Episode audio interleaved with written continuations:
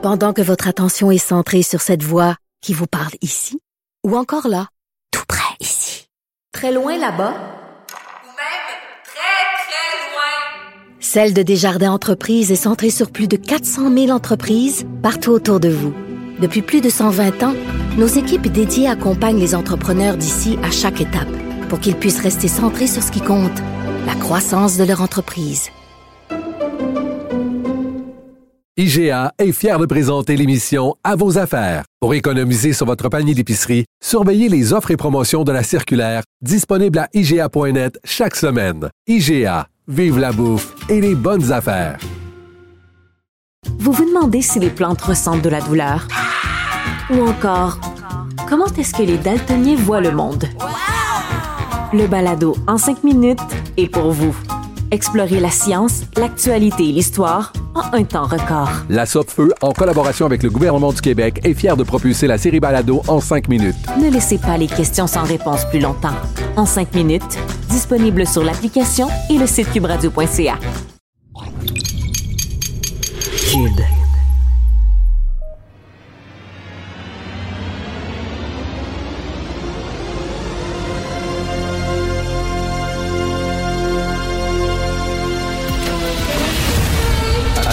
Attention, cette émission est laissée à la discrétion de l'auditeur. Les propos et les opinions peuvent choquer. Peuvent choquer. Oreilles sensibles s'abstenir. Richard Martineau. Martino. Un animateur pas comme les autres. Richard Martineau. Bonjour, merci d'être fidèle à Cube.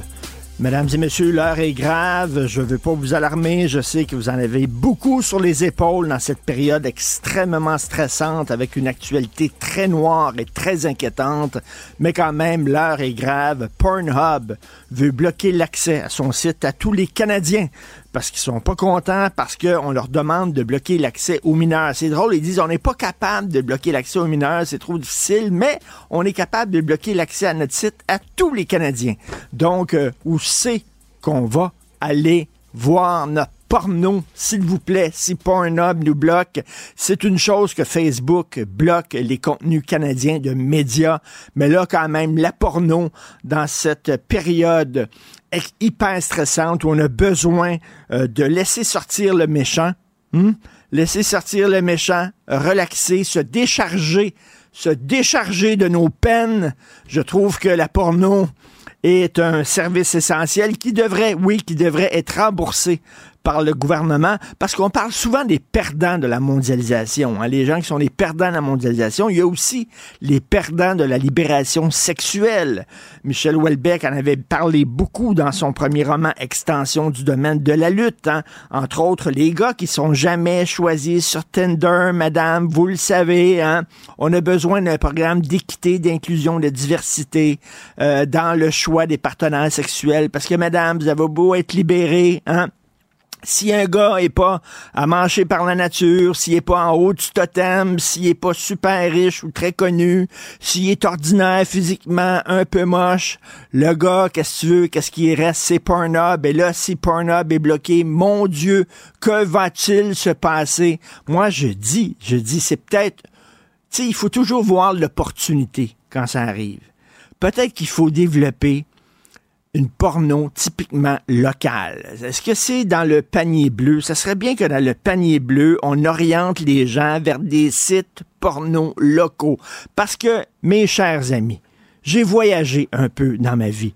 J'ai vu des faufounes d'un peu partout. J'ai vu des faufounes françaises, des faufounes britanniques. J'ai vu quelques faufounes américaines.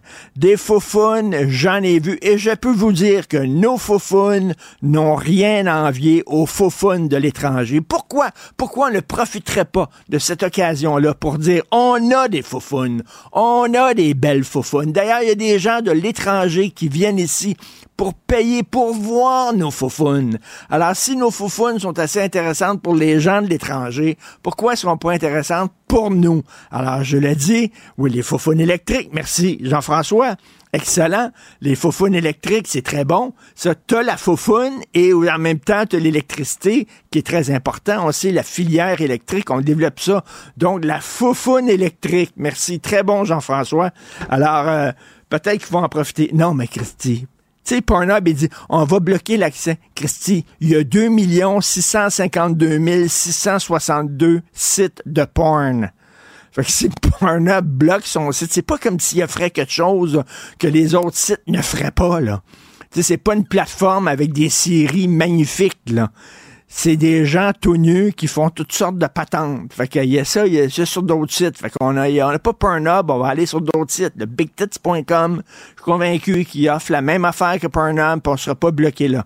En tout cas, nous allons en reparler un peu plus tard euh, dans l'émission, lors, entre autres, de mon segment à LCN un texte très intéressant qui peut paraître bizarre, mais moi que je trouve qui est une excellente idée. C'est dans le National Post, on parle des bienfaits euh, sur la psychologie, sur la santé psychologique, la santé mentale de la réalité virtuelle pour les personnes âgées. Et j'avais lu un texte il y a quelques années de ça dans un magazine français où euh, on donnait des lunettes de réalité virtuelle, on prêtait des lunettes de réalité virtuelle à des personnes âgées, puis ça leur permettait ben, de voyager, de se promener sur des plages, euh, d'aller en avion, de faire du parachutisme. Je sais, là, vous allez dire, hey, ça, ça nous ramène à l'époque où Marguerite Blais voulait donner des phoques, des toutous en phoque aux vieux, puis les, les vieux caressaient les, les toutous en phoque, c'était des petits robots, puis le ça ronronnait, puis tout ça. Puis on disait que c'était bon pour les vieux, puis là, tout le monde avait ri de ça. C'est pas vraiment la même chose. Est-ce que vous avez une une lunette de réalité virtuelle chez vous à la maison, j'en ai une, c'est vraiment le fun. C'est vraiment trippant. Et quelqu'un qui est une personne âgée à mobilité réduite, vous leur mettez ça, ils peuvent se promener partout à travers le monde, ils peuvent faire des choses qu'ils ne peuvent pas faire. Et tu as l'impression dans ton cerveau, hein, ton cerveau voit ça. 360, tu as l'impression d'y être. Et on dit, il y a eu des études comme quoi ça a un effet bénéfique auprès des personnes âgées. Et euh, ben pourquoi il n'y aurait pas ça? Entre autres, dans les CHSLD, dans les... Euh, je sais que ça fait Matrix, Ça fait Matrix. C'est quelqu'un qui vit dans un monde virtuel, qui vit dans un monde... Mais, mais en même temps, qu'est-ce que tu veux? Ils peuvent pas voyager. Ils peuvent pas se promener. Ça leur permet de voir d'autres choses, des beaux paysages, plutôt que leur Christie de chambre lette, jaune cacadois, euh, du CHSLD ou euh, vert moutarde. Euh, ils peuvent un peu euh, voyager avec ça, mais je trouve que c'est une très bonne idée. C'est les 100 ans de René Girard et il y a un texte dans le Figaro. René Girard aurait 100 ans aujourd'hui. Il est mort. C'était un philosophe français. D'ailleurs, il y a une très grosse biographie qui vient tout juste de sortir sur René Girard. Et René Girard, lui, euh, ce qu'il a, ce qu'il a étudié toute sa vie, c'est le bouc émissaire. Vous savez, le bouc émissaire, c'est dans la légende euh, quand euh, il y avait des euh, quand il y avait des tensions au sein d'un groupe, quand il y avait des guerres au sein d'un groupe, quand ils s'entendaient pas, quand c'était la zizanie, comme dans le, fameux album de d'Astérix, on choisissait quelqu'un et on le sortait du groupe. On disait, toi, tu n'appartiens plus au groupe. Et c'est comme si lui prenait tout, toutes les tensions du groupe, toutes les, les chicanes, toutes les colères, toutes les frustrations sur ses épaules et on l'envoyait hors du village, hors des murs du, village, errer dans le désert en disant, lui va nous débarrasser de les tensions. Et là, la paix revenait dans le groupe. Euh, des, euh, donc, il a étudié ça toute sa vie, euh, René Girard, euh, la philosophie du bouc émissaire. Et on a, on a ça à travers le temps, à travers les époques. Et dans le, dans le texte du Figaro, Juif, étranger, mâle blanc, la recherche de bouc émissaire est le propre des sociétés malades.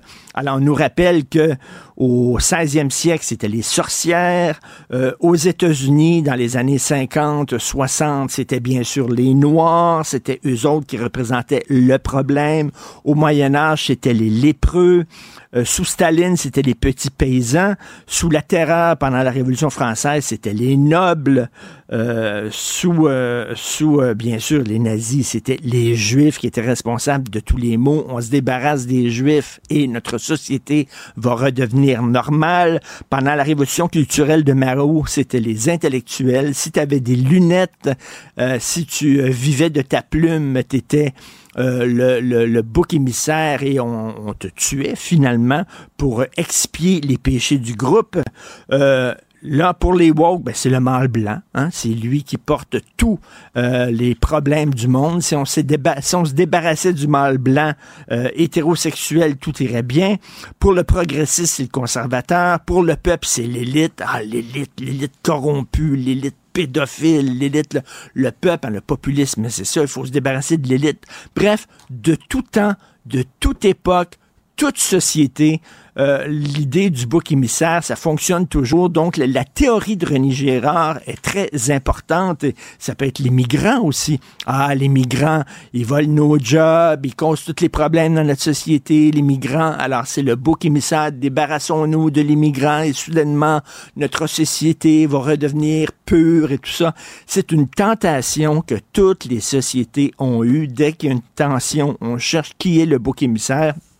Et c'est l'effet de meute. Le soudainement, la meute part euh, contre ce bouc émissaire-là. Hein, souvenez-vous, les films de Frankenstein, le premier film de Frankenstein avec Boris Karloff, où euh, il y avait un problème dans le village, et là, tout le monde disait que c'était la créature, puis là, on partait avec des flambeaux, puis des fourches, puis tout ça, puis on courait après la créature en disant, ben si on tue la créature, soudainement, le village va redevenir paisible. Bref, il y a un texte dans le Figaro que je vous conseille de lire, très intéressant, sur les 100 ans de René Girard. Pendant que votre attention est centrée sur vos urgences du matin, vos réunions d'affaires du midi, votre retour à la maison ou votre emploi du soir, celle de Desjardins Entreprises est centrée sur plus de 400 000 entreprises à toute heure du jour. Grâce à notre connaissance des secteurs d'activité et à notre accompagnement spécialisé, nous aidons les entrepreneurs à relever chaque défi pour qu'ils puissent rester centrés sur ce qui compte, le développement de leur entreprise. IGA est fier de présenter l'émission À vos affaires. Pour économiser sur votre panier d'épicerie, surveillez les offres et promotions de la circulaire disponible à IGA.net chaque semaine. IGA, vive la bouffe et les bonnes affaires. Vous vous demandez si les plantes ressentent de la douleur? Ou encore, comment est-ce que les daltoniens voient le monde? Le balado en cinq minutes est pour vous. Explorez la science, l'actualité et l'histoire en un temps record. La Feu, en collaboration avec le gouvernement du Québec, est fière de propulser la série Balado en cinq minutes. Ne laissez pas les questions sans réponse plus longtemps. En cinq minutes, disponible sur l'application et le site cubradio.ca. On est en train de virer fou, là. Mathieu Bocoté. Les règles, c'est pour le citoyen ordinaire. La volaille consentante qu'on peut plumer en toutes circonstances. Ça, les règles, c'est pour ces gens. Richard Martineau. C'est la queue qui agite le chien maintenant. Aïe, aïe, aïe, aïe, aïe. C'est la même logique qui s'applique dans tout et on n'en sort pas. La rencontre Martineau.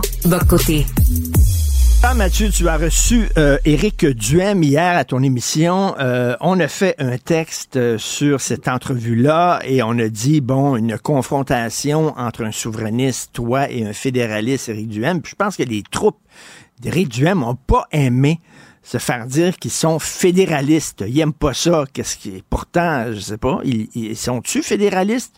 On n'a pas inventé ça, me semble. Ben, alors, c'est compliqué, hein? Parce que pour Duhem, il nous dit son parcours, il faut rappeler son parcours pour comprendre où il est rendu aujourd'hui. Éric Duhem, des années 90, peut-être même fin 80, mais chez début 90, il est au Parti québécois, il est président de l'association du Parti québécois de Sainte-Rose, j'espère ne pas me tromper, mais c'est à peu près ça. À Laval, je crois, il est, donc il est président d'une association péquiste. Il va jouer, ensuite, il va être un conseiller politique qui va compter euh, au Bloc québécois, notamment, sous Michel Gauthier, sous Gilles Duceppe. Donc, il va jouer un rôle comme conseiller politique. Mais Éric Duhem, c'est aussi, pendant tout ce temps-là, un libertarien. un libertarien, c'est-à-dire quelqu'un qui veut avoir un État le plus minimal possible, puis il va être parmi ceux qui disent on peut être indépendantiste et de droite, entre guillemets, droite version libertarienne tout à la, fois. Quelque part au milieu de la deuxième moitié des années 90, 97, 98, je crois, il se dit bon, l'indépendance se fera pas. Non, elle se fera pas. Donc, on va se replier vers l'autonomisme. Puis se repliant sur l'autonomisme, on va, euh, il va, il va passer vers euh, ce qu'on appelait l'alternative unie à l'époque, le parti réformiste, tout ça. Donc la droite de l'Ouest en disant, mais la droite de l'Ouest et finalement, on va miser sur elle pour avoir plus d'autonomie pour le Québec. Puis en plus, ça lui permettait d'être d'accord euh, idéologiquement avec le côté droite. Ensuite, il évolue. En 2003, de mémoire, il est candidat pour l'ADQ euh, sur la rive nord de Montréal. Puis là, ça lui permet de conjuguer, encore une fois, dans un contexte où l'indépendance du Québec n'est pas à l'horizon, son nationalisme, euh, donc version autonomiste, et ses convictions de droite. Et là, il a évolué, il a évolué. Et là, qu'est-ce qu'on voit aujourd'hui? Puis là, j'ai l'impression qu'Éric Duhem est pris dans un piège. Je m'explique. Je pense qu'Éric Duhem, et ça c'est moi qui le pense, c'est pas lui qui me le dit. J'insiste là-dessus. Je pense qu'au fond de lui-même, c'est un homme qui voterait oui demain. Je pense que lorsqu'il me répond hier, je voterai non s'il y avait un référendum, je pense qu'il se pile sur le cœur en faisant ça. Il fait comme François Legault pour réussir à calmer ses troupes. Parce qu'une partie importante de ses troupes, c'est de la droite fédéraliste. Là, il dit aïe aïe aïe non non. Donc il se pile sur le cœur, mais je crois que ses convictions profondes sont à peu près genre c'est un gars que si on lui donne l'occasion, il voterait oui. Le problème est le suivant. C'est que sur le plan politique, son autonomisme, c'est, la, c'est comme ça. Il dit on va s'appuyer sur l'Ouest, donc il est encore dans sa stratégie des années 90. On va s'appuyer sur l'Ouest. Mais le problème, c'est que l'autonomie, ça se décrète pas au Canada. L'autonomie, il faut que le régime fédéral soit d'accord pour augmenter les pouvoirs du Québec. Puis qu'est-ce qu'on a vu avec le temps? c'est que le Québec, même quand il a cherché à faire des alliances avec l'Alberta, même quand il cherchait à faire des alliances avec l'Ouest, Jean-François Lisée en parlait hier euh, sur Twitter, eh bien, les alliances se sont toujours rompues parce qu'en dernière instance, les Canadiens anglais sont d'abord des Canadiens anglais avant d'être de leur province. Donc, qu'est-ce qu'on voit? C'est que l'autonomisme a toujours échoué parce qu'il manque surtout un seuil de rupture. Duhem dit je veux tous les pouvoirs en immigration. Duhem dit je veux plus de pouvoirs pour le Québec. Dit ces pouvoirs-là sont essentiels. D'accord? Si tu les obtiens pas, qu'est-ce que tu fais? Si t'as, donc, t'as-tu un seuil de rupture où tu vas demander jusqu'à la fin des temps, quémander, demander, écrire des lettres, faire des lois. Finalement, ça donne rien. Donc, ça, c'est la question du seuil de rupture. Mais, Mathieu, euh, je, reviens à l'idée qu'il n'aime pas l'étiquette de fédéraliste. Lui, ce qu'il dit, c'est que la fédération ne fonctionne pas. C'est-à-dire, on a dévoyé le concept de fédération. Ce n'est pas une vraie fédération, parce qu'une fédération, euh, ça implique euh, une certaine autonomie des provinces, un partage des pouvoirs, et c'est pas ça, c'est une centralisation. Donc, il veut revenir à une véritable fédération, donc il est fédéraliste. Je, je m'excuse, là, il déteste cette étiquette-là, mais c'est ça qui est ça, là. Ben, c'est qu'il y a deux modalités possibles de l'autonomisme. Il y a l'autonomisme fédéraliste qui existe, c'est-à-dire les gens qui disent on est pour rester dans le Canada, mais on veut maximiser l'autonomie du Québec dans la fédération. Ça, ça existe. Mais c'est un peu Benoît Pelletier, par exemple. Mais il y a aussi les autonomistes qui sont des souverainistes déçus. Des souverainistes déçus parce qu'eux, ils ont espéré autre chose, puis ils sont repliés sur l'autonomie à défaut d'avoir mieux. Et je pense que ces gens-là, comme Duhem, n'ont pas envie de se faire traiter de fédéraliste parce qu'au fond d'eux-mêmes, un fédéraliste, c'est quelqu'un qui est d'abord canadien avant d'être québécois. je pense qu'il y a une autre chose chez Duhem, c'est qu'il comprend bien que les seuls, mis à part une très petite minorité de francophones au Québec, euh, la plupart des Québécois francophones ne se voient plus comme des fédéralistes. À rigueur, ils se foutent de la question. À rigueur, ils se disent pas tout de suite. À rigueur, ils se disent on n'a pas les moyens. À rigueur, ils se disent on préférait parler d'autre chose. Mais là, c'est pas des Philippe Couillard. C'est pas des Denis Coderre. C'est pas des amoureux transis du Canada. Donc, qu'est-ce qui se passe avec ça? Eh bien, le mot fédéraliste, il dit, c'est comme si on me disait qu'on n'aimait pas le Québec. Mais de ce point de vue, il a pas complètement tort. Parce que nos fédéralistes, ayant renoncé à toute forme d'autonomie significative pour le Québec, ils ont décidé d'être Canadiens avant d'être Québécois. Ils l'ont assumé. Duhem, à cause de son parcours, c'est pour ça que je te parlais de ça au début, Duhem, à cause de ses convictions, Duhem, à cause de sa vision du Canada, il est pas capable d'assumer ce mot-là. Fédéraliste, pour lui, ça veut dire être, finalement, renier le Québec. Je pense pas qu'il a tort là-dessus, mais je pense que son autonomisme, son autonomisme est un autonomisme purement verbal. C'est un, autonomisme d'impuissant. C'est un autonomisme qui consiste à réclamer, réclamer, réclamer. Mais si on ne te donne pas quand tu réclames, qu'est-ce que tu fais? Ben, tu finis par te dire à un soit je pars, soit je me couche. Puis lui, il dit non, non, on va réclamer encore, réclamer, réclamer jusqu'à la fin des temps. Puis à on va se mettre à réclamer en anglais. Donc, il y a quelque chose là-dedans dans son parcours, une forme d'incohérence. Puis je me permets de mentionner ça, mais je le dis en tout respect. Il dit, le Québec a pas les moyens de perdre le troisième référendum. Je suis Mais, d'accord. mais, mais, Donc, mais, mais, Mathieu, Mathieu, ça, euh, ça je, je peux comprendre les souverainistes qui disent il Oui. faut pas non plus euh, s'en aller tête première, courir dans le feu et dans l'incendie. Et euh, s'il y a une troisième défaite, ça va être épouvantable. Donc, on est comme obligé d'attendre les fameuses conditions gagnantes, puis là, on va se lancer. Ben moi, je te dirais deux choses. Je suis d'accord avec toi, évidemment. Personne veut de référendum kamikaze ou suicide. Ça va de soi. Ensuite, ne pas tenir de référendum, c'est l'équivalent de le perdre. Je pense qu'il faut juste comprendre ça aujourd'hui. Vu l'évolution démographique du Canada et du Québec, un moment donné, ça va être trop tard. On pourra plus, on pourra plus le gagner. Mais là, moi, je reviens sur un élément particulier chez Duhem. Je lui dis, vous, vous voulez pas de référendum, je le comprends. Vous faites tout pour qu'il n'y ait pas de référendum, je le comprends. Vous allez vous battre contre la tenue du référendum, je le comprends. Mais s'il y a référendum, vous votez comment? Et là, il me dit avant ça, le Québec a pas les moyens d'en perdre un troisième. Et là, il me dit, je vais voter non parce que le Québec a pas les moyens d'en perdre un troisième. Mais là, je, ça tient pas votre affaire. Si vous dites que le Québec perd quand il renonce à l'indépendance, c'est-à-dire vous battez contre le, votez contre le, votez non pour marquer votre opposition à un référendum que vous redoutez, ça, ça marche juste pas. Parce que vous participez à la défaite que vous redoutez. Vous votez non parce que vous êtes contre la tenue de ce référendum, mais finalement, vous participez à la victoire de l'affaissement du Québec. Et là, je vois qu'il y a une forme de, je pense que c'est là qu'on tombe sur la, soit la faille logique chez lui ou l'incapacité d'avouer ses vraies convictions. Dit, je vais voter non parce que je redoute une troisième défaite.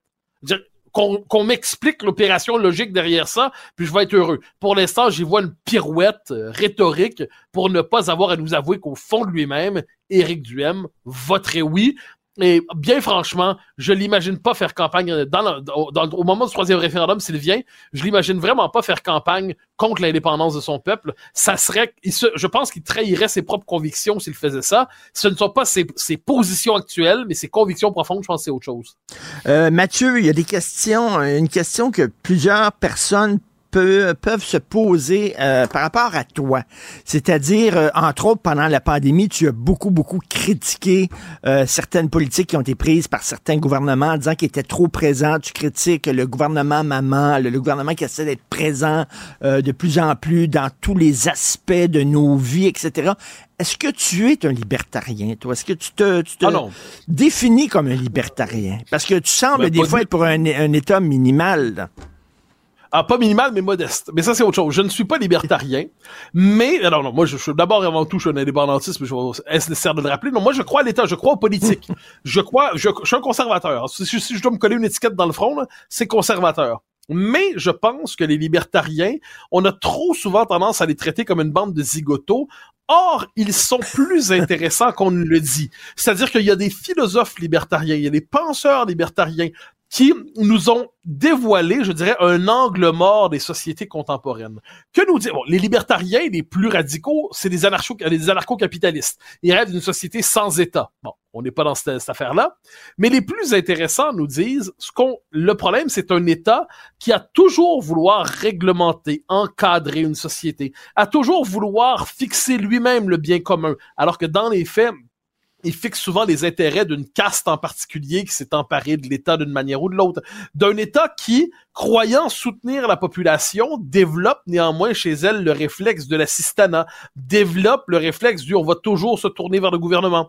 Un État qui considère qu'il doit faire tout ce qu'autrefois que s'était confié à la société, à la société civile, aux communautés, aux familles. Puis là, l'État, avec son expertocratie, va finalement planifier la vie de la société en fonction de sa conception très particulière de l'intérêt général, de l'u- presque une utopie quelquefois, de l'ingénierie sociale. Donc les libertariens, je pense, nous ont appris une chose, c'est que l'État n'est pas toujours aussi efficace qu'ils ne le croient. Ils nous ont appris qu'un État qui, à force de petits règlements qui s'additionnent et qui se multiplient, il en vient, sans que ça soit brutal, à piétiner nos libertés, à nous déshabituer de la responsabilité individuelle et de la responsabilité communautaire. Et de ce point de vue, je pense que les libertariens, moi, ça fait des années que je les lis, toujours en me disant, ils m'apprennent quelque chose, mais je suis fondamentalement en désaccord avec eux. Parce que Mais, je mais, tu, sais, tu sais ce qu'on dit, euh, même une horloge brisée donne la bonne heure deux fois par jour. là, hein? Euh, C'est-à-dire Ouais. que même les complotistes, sur certains points, ont raison. Oui, c'est vrai qu'il y a des complots. Oui, c'est vrai que Big Pharma, par exemple, a vendu des médicaments qui ont rendu des gens malades. C'est vrai. Euh, mais est-ce qu'il faut voir des complots partout? C'est toujours ça. Là, tu sais. Ah ben bien sûr, non mais moi j'ai pas l'habitude de voir des enfin euh, ou alors le monde est une espèce enfin l'existence humaine depuis l'homme des cavernes est une immense série de complots. C'est-à-dire euh, c'est-à-dire ce mot-là veut plus rien dire. C'est-à-dire si par complot on entend chacun agit en fonction de son intérêt et mène des plans en fonction de son intérêt, mais là c'est plus du complotisme. Mais toi donc toi tu dis il faut pas embrasser ces ces, ces extrêmes-là, ces positions extrémistes, faut pas les embrasser, il faut pas les rejeter non plus nécessairement. Ben, ça, ça dépend ce qu'on entend par là. Ça. Dans le complotisme, dans libertarien, dans bon. Ben, ben, ben, ben, moi, je mets pas les deux. Complotiste, pour moi, le complotiste, c'est un travers de l'esprit. C'est-à-dire, c'est voir des complots partout. C'est renoncer à la part de hasard dans la vie des, des peuples, des sociétés. C'est renoncer à l'imprévu. C'est croire que des grandes volontés puissantes organisent la société. Ça, pour moi, c'est comme une, une psychologie politique rudimentaire de base sans intérêt. Le libertarianisme, c'est une philosophie politique à part entière. C'est une philosophie politique intéressante qui, à mon avis, se trompe sur le fond des choses, mais a souvent raison de manière circonstancielle. Donc, on a besoin d'un État. On a besoin d'un État qui encadre la, société. On a besoin d'un État qui assure les services publics. On a besoin d'un État qui soutient les plus faibles. On a besoin d'un État qui défend l'identité mais on doit toujours se dire que l'État peut aller trop loin, que l'État a comme vilain réflexe de toujours vouloir étendre son domaine de compétences, qu'une société trop bureaucratisée est une société qui étouffe, qu'une société trop fiscalisée est une société qui étouffe aussi, qu'une société qui trop assiste finalement déresponsabilise ses individus, et je pense que ça, cette critique-là, tout comme on peut entendre une part de critique marxiste de temps en temps, je pense que c'est une critique qui mérite d'être entendue sans pour autant se convertir. Mais il y a des citoyens qui ont besoin d'être pris par la main. Regarde ça, dans le recyclage, par exemple, le, topo qu'il y a eu sur le recyclage. Les gens jettent des couches pleines dans les bacs de recyclage, des casseroles, des vêtements. Ces gens-là, il y a, y a des gens, il y a un pourcentage de gens dans la société qui sont des caves. Ah ben, ils, ont, ils ont besoin d'être pris en charge. Qu'est-ce que tu veux que je te dise? Attends, si tu me dis qu'il y a une proportion significative de gnochons dans toute société, je te l'accorde sans hésitation. Si tu me dis qu'il faut quelquefois aider les gnochons à être moins gnochons, les dégnochoniser, je te l'accorde aisément.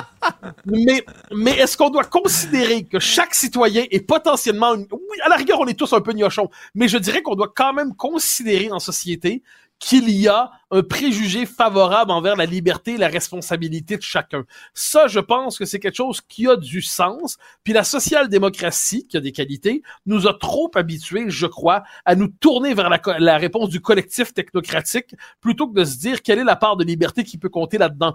Je donne l'exemple des écoles privées. Euh, moi, je, je crois à l'école privée, pas parce que je crois à l'école privée en tant que telle, parce que les écoles privées, c'est pas des entreprises comme les autres, ça émane de la société. Les meilleures écoles privées viennent de la société civile, du fond de notre histoire.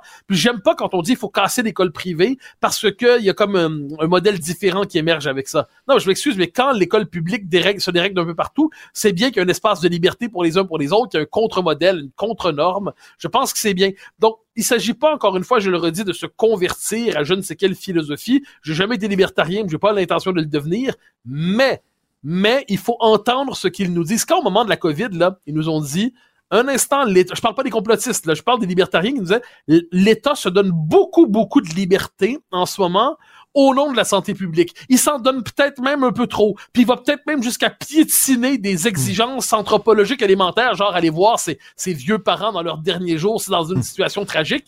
Est-ce qu'il avait tort de nous dire ça? Est-ce qu'on n'avait pas quelque chose à retenir de cette idée que l'État qui veut nous protéger contre nous-mêmes, il peut quelquefois nous étouffer? Je pense que c'est le genre de message qu'on doit entendre dans une société, encore une fois, sans verser dans une telle idolâtrie d'une conception désincarnée de la liberté qu'on oublie qu'on vit en société.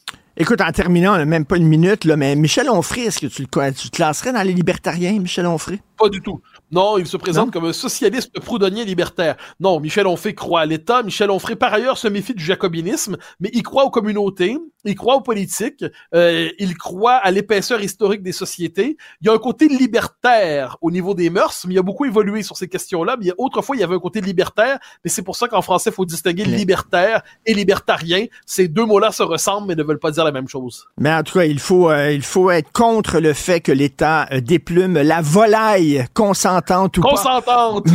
Merci Mathieu, à demain. Salut. Bye bye. Pendant que votre attention est centrée sur cette voix qui vous parle ici, ou encore là, tout près ici, très loin là-bas, ou même très, très loin, Celle de Desjardins Entreprises est centrée sur plus de 400 000 entreprises partout autour de vous. Depuis plus de 120 ans, nos équipes dédiées accompagnent les entrepreneurs d'ici à chaque étape pour qu'ils puissent rester centrés sur ce qui compte, la croissance de leur entreprise. IGA est fier de présenter l'émission À vos affaires. Pour économiser sur votre panier d'épicerie, surveillez les offres et promotions de la circulaire disponible à IGA.net chaque semaine. IGA, vive la bouffe et les bonnes affaires.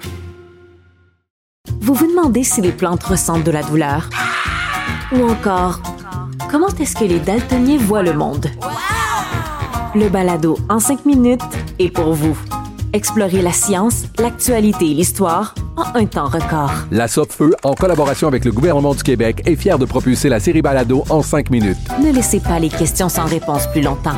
En cinq minutes, disponible sur l'application et le site cubradio.ca.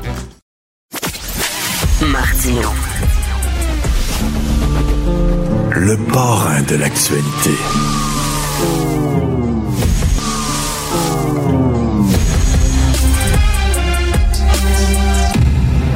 Cube Radio.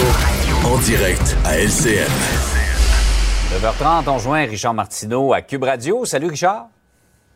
Salut Jean-François. Euh, écoute, cinquième féminicide en trois semaines. Ça a juste aucune allure. Imaginez si c'était des Noirs qu'on tuait parce que c'était des Noirs. Ça ferait le cinquième Noir en trois semaines ou des gays parce qu'ils sont gays. Il y aurait un sursaut dans la société. On tue ces femmes-là parce que ce sont des femmes. Mhm. Et une femme, ça appartient à son mari. Puis quand le mari, euh, il a le droit de vie ou de mort sur sa femme, ça n'a aucun sens. Je rappelle que le sénateur, euh, l'ancien sénateur qui a pris sa Mhm. retraite maintenant, Pierre-Hugues Boisvenu, disait, on a eu un sommet sur les vols d'auto. C'est très correct, bien correct. Ça prendrait un sommet là-dessus. Écoute, il y a des problèmes. là. C'est comment on peut mieux protéger les femmes, les est-ce que ça fonctionne? Est-ce qu'il y a davantage, on pourrait avoir davantage d'aide pour les hommes qui ont des problèmes d'agressivité, tout ça? Je pense qu'on est dû pour une réflexion collective. Ça n'a aucun maudit bon sens. Il y a les tribunaux spécialisés également, mais malgré toutes ces mesures-là, il n'y a pas grand-chose qui change malheureusement sur le terrain. Euh, Richard, on va rester dans le, le judiciaire. Il y a quatre Oui. fois plus d'agresseurs sexuels qui s'en sont tirés avec une peine de prison à domicile en 2023. C'est quand même quelque chose.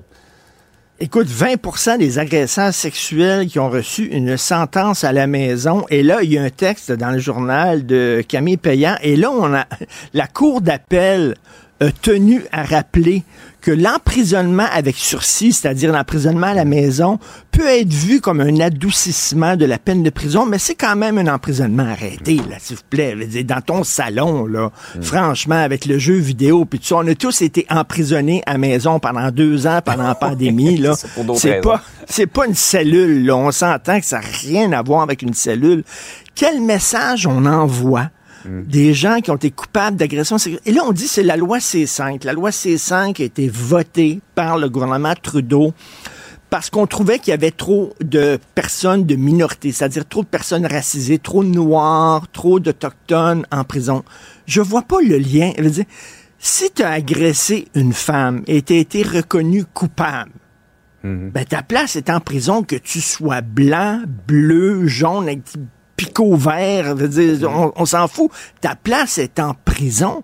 On commencerait pas. Je ne vois pas pourquoi là on veut lutter contre la trop grande représentation euh, des gens racisés en prison et le fait qu'on envoie des agresseurs sexuels chez eux. Euh, écoute, il y a un lien là avec ce qu'on disait tantôt là, sur les féminicides. Ce sont des crimes contre les femmes. On devrait avoir un message très dur, surtout que il se dit féministe, Justin Trudeau. Et là, c'est des peines bonbons, c'est des Ouais. sentences bonbons, ça n'a aucun sens. Au Québec, on est contre ça. On a vu Simon Jeanin Barrette qui dit, nous autres, on est tout à fait, tout à fait contre ça, mais qu'est-ce que tu veux? C'est la loi canadienne. Et c'est oui. bizarre, j'entendais un peu plus tôt ici à Cube Radio Mario Dumont qui dit on a l'impression que le gouvernement Trudeau euh, s'amuse à détricoter tout ce que Harper a fait. Juste parce que c'était Harper, c'est pas bon. Nous autres, on va faire l'inverse. Ouais, mais à un moment donné, donner des peines bonbons à des agresseurs sexuels, c'est pas une bonne chose. Et c'est pas un bon message à envoyer à la société et particulièrement aux victimes euh, en- avec des Ben, peines bonbons, comme tu le dis. Autre histoire maintenant, Pornhub. Euh, pour avoir accès à des sites de pornographie, on veut que les jeunes n'y ait pas accès. Présentement, ils ont juste à aller là. Euh, Avez-vous 18 ans confirmé? Oui. Là, Porn- Ben il y a une loi qui doit changer ça, sauf que Pornhub dit c'est pas notre responsabilité à nous de faire ça, c'est aux entreprises de téléphones, de tablettes, d'ordinateurs. Mais premièrement, moi, je suis stupéfait. Hein? J'ai fait mes recherches et paraît-il, Jean-François, moi, je le sais pas, c'est ce que j'ai lu. Ça a l'air qu'il y a beaucoup de sites gratuits où il y a des gens tout nus qui font toutes sortes d'affaires. Qu'on me dit. Qu'on me dit. Je suis jamais allé sur ces sites-là. Tu connais, ça fait 20 ans que je suis heureusement marié, je vais pas là. Sauf une fois au chalet. Une fois au chalet, je me, je me suis... non, non, mais il y avait, il y avait un missionnaire en Afrique qui avait pris position sur un sujet controversé. Je voulais savoir ce qu'il a dit. Fait que j'ai, allé sur Internet puis j'ai mis position du, du missionnaire. missionnaire. Oh. Oh mon Dieu, ce que j'ai vu, ça n'a pas de bon sens. Rien pour te... Une fois, il y a un couple d'amis qui sont venus. Y a- il y a un couple d'amis qui est venu à la maison, OK? Et euh, le, le couple dit, écoute, euh, est-ce que mon enfant peut euh, avoir accès à ton à ton ordinateur pour aller sur des jeux vidéo pendant la soirée? J'ai dit oui, donc ils sont, il est allé sur mon ordinateur. Quand ils sont partis, je suis allé dans l'historique. Ouais. Il est pas allé sur des jeux vidéo et il était jeune.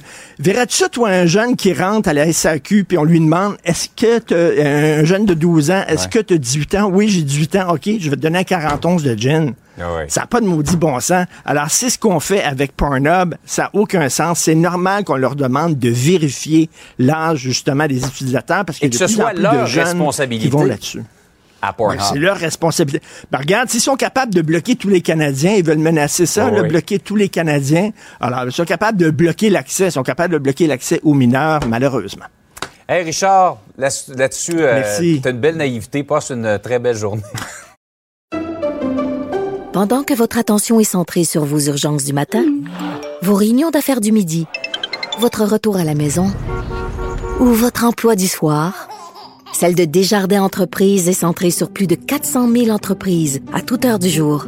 Grâce à notre connaissance des secteurs d'activité et à notre accompagnement spécialisé, nous aidons les entrepreneurs à relever chaque défi pour qu'ils puissent rester centrés sur ce qui compte, le développement de leur entreprise.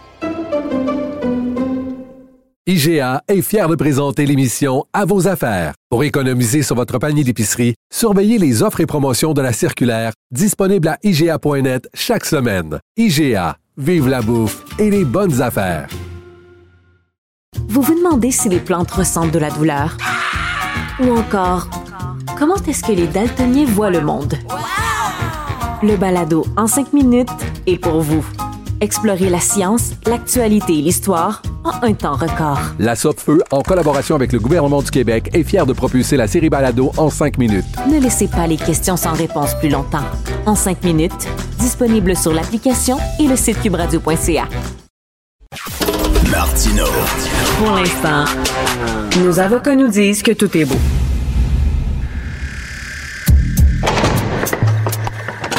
La criminalité, c'est un cycle.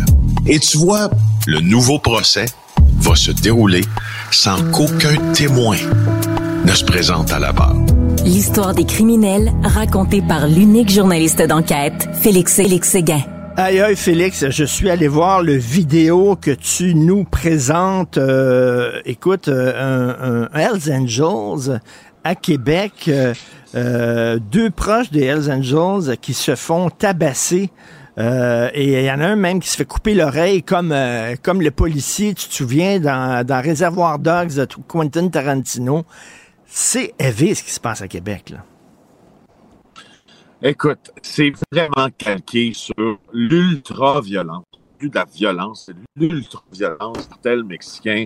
Les sources polaires semblent pour le dire, les experts, les Il y a dans ça quelque chose qui nous est copié du, de, euh, de, de combats inouïs euh, dont les cartels se servent euh, au Mexique. Alors, qu'est-ce qui est arrivé? C'est quoi cette vidéo-là? Contexte. Alors, selon euh, nos informations, il s'agit de sympathisants des Hells Angels. OK, c'est pas des membres en été- règle. Non, des sympathisants qui ont été kidnappés, qui ont été séquestrés, qui ont été torturés par le gang de Dave Lepic Turmel, celui dont on parle depuis vendredi dernier à l'émission JE. Juste pour que tout le monde comprenne, là, mise en contexte de cette euh, vidéo-là. Puis d'ailleurs, je sais pas si pendant qu'on se parle là, euh, à la mise en onde, là, Jean-François, on peut aller chercher cette vidéo-là, puis on va se préparer à l'entendre peut-être, euh, parce que c'est important ce qui s'y dit. C'est pas tant pour ce qu'on y voit que ce qui s'y dit, parce que ce qu'on y voit là, c'est une séance de torture à la limite à la, je veux dire, à la limite de l'humanité. Des oreilles coupées, des, puis des, des gens qui ont qui ont les orteils coupés, qui ont le visage tuméfié à force de passage à tabac. Euh, ce qui arrive, c'est que le conflit entre les indépendants à Québec qui veulent pas payer la taxe aux Hells Angels, les indépendants soutenus par Dave Sumel, est en train de prendre une autre dimension totalement. On savait que là existait, tenu au bureau d'enquête. Ça nous démontre toute leur barbarie. Et ce qui arrive, c'est qu'au fond, les, les gars de, de Dave Turmel, euh, là, ça s'est passé là, près de près de Montmagny, là, euh, ils s'en vont, puis ils cherchent des sympathisants des Hells Angels, quand ils en trouvent un, ou encore des membres, ils kidnappent, puis ils séquestrent, puis ils torturent, puis ils lui disent « Tu vas travailler avec nous autres à partir de maintenant. » Puis les Hells Angels ne ripostent pas pour l'instant. Mais oui. Alors, c'est en train de devenir presque incontrôlable, ce conflit-là. Et, et je sais pas si on a l'extrait, là, euh, pas loin, là. Je sais pas, Richard. On voit ça, oui. On voit, on voit Jean-François le mettre en onde. OK. J'aimerais ça qu'on l'écoute maintenant, ouais. Dis-moi que les motards, c'est des salopes. Les motards, c'est des salopes. Dis-moi que tu vas travailler pour BFM. Ouais, il y a BFM, travailler pour BFM. Je te jure, bro. Je te jure. OK, c'est correct. C'est à cause de Mario Auger. C'est à cause de Mario Auger. Les Mario Auger, banane. Bon. Le, le gars, il y a du sang sur lui, là. On voit qu'il y a du sang. Ouais, ah ouais, ouais, ah, ouais, ben oui, ben oui, il vient de se faire couper, de se faire, je veux dire, torturer à l'aide d'un exacto, là. Il y a du sang certain. Euh, quand il réfère à Mario Auger, Banane Auger, ça, c'est un membre en règle des Hells Angels. Écoute, Richard, les vidéos que tu vois, là, ils sont filmés par le gang de Dave Turmel. Ils sont envoyés à Dave Turmel, qui est en cavale au Portugal parce que il se sauve de la justice canadienne qui l'attend pour de graves accusations. Et Dave Turmel, quand il les reçoit selon nos informations, lui, il envoie ça à des membres en règle des Hells pour les narguer. Écoute, Attends une minute, là. Euh, Félix, est-ce qu'on a perdu le contact avec Félix? On va tenter de le rétablir. Mais moi, ce que je comprends pas, c'est que tout le monde parle de la gang de Pic Turmel, Dave Turmel. Non, la police peut pas l'arrêter. Ils n'ont pas de preuves contre lui. C'est quoi, là? Parce que tout le monde dit c'est lui et autre chose subissent, tu vois. Euh, OK. Euh, euh, Félix, Félix, excuse-moi, la police peut pas l'arrêter, le pic, le pic Turmel, je veux dire. Oui, mais la police a un problème avec ça. C'est que le pic Turmel, bien que les accusations auxquelles il fait face soient graves, qu'ils soient cachés au Portugal, ça leur prend ce qu'on appelle une notice rouge d'Interpol. D'accord? Faire émettre une notice rouge d'Interpol pour des crimes de la gravité ceux que l'on reproche à Dave Turmel, c'est très compliqué. Tu sais, en Europe, là, disons, en Europe, là, présentement au Portugal, en Espagne, en France, il y a des, il y a des terroristes qui s'y cachent, euh, il y a des grands, grands joueurs de la criminalité transfrontalière, il y a des gens accusés de crimes graves sur des enfants, il y a des meurtriers. Alors, dans l'ordre de priorité d'Interpol, il semble, selon les sources policières qu'on a consultées, que, étant donné la gravité du crime qui est reproché à Dave Turmel, il n'est pas sur le haut de la liste. Ça a l'air, ça a l'air difficile d'aller cueillir Dave Turmel. Puis il y a une théorie policière aussi qui, qui se vaut, honnêtement, qui se vaut, qui dit, Écoute, si on va chercher Dave Surmel, puis on ramène le principal, un des principaux protagonistes de la guerre ici au Québec, qu'est-ce qu'on gagne? Il est capable de contrôler ses affaires en prison aussi. Est-ce que ça va envenimer les choses? Ou, euh, en tout cas, Est-ce que, est-ce que Félix, est-ce que on se dit, on le dira jamais publiquement, là, mais est-ce que tu parles, toi, des fois, des policiers en disant, ils se tuent entre eux autres? Tu comprends? Deux gangs de crottés, deux gangs de bandits, euh, les Hells, des gangs de rue, puis tout ça. S'ils se font mal entre eux autres, puis se tuent entre eux autres, puis euh, les, les, les, les, citoyens innocents euh, sont pas visés, Ouais. Moi, je, oui. Sauf que les policiers, si tu leur parles de ça, ce qu'ils vont, vont te dire, puis comment moi je traduis leur message, c'est que ils vont dire, ok, oui, d'accord, mais on n'a pas un code criminel ici au Canada? Est-ce que le code criminel, euh, il vaut pour euh, tous les citoyens? Est-ce que si tu le fais pas respecter, tu abdiques d'une certaine façon à protéger ce que tu as de plus précieux en démocratie, dans des sociétés évoluées, qui est l'état de droit?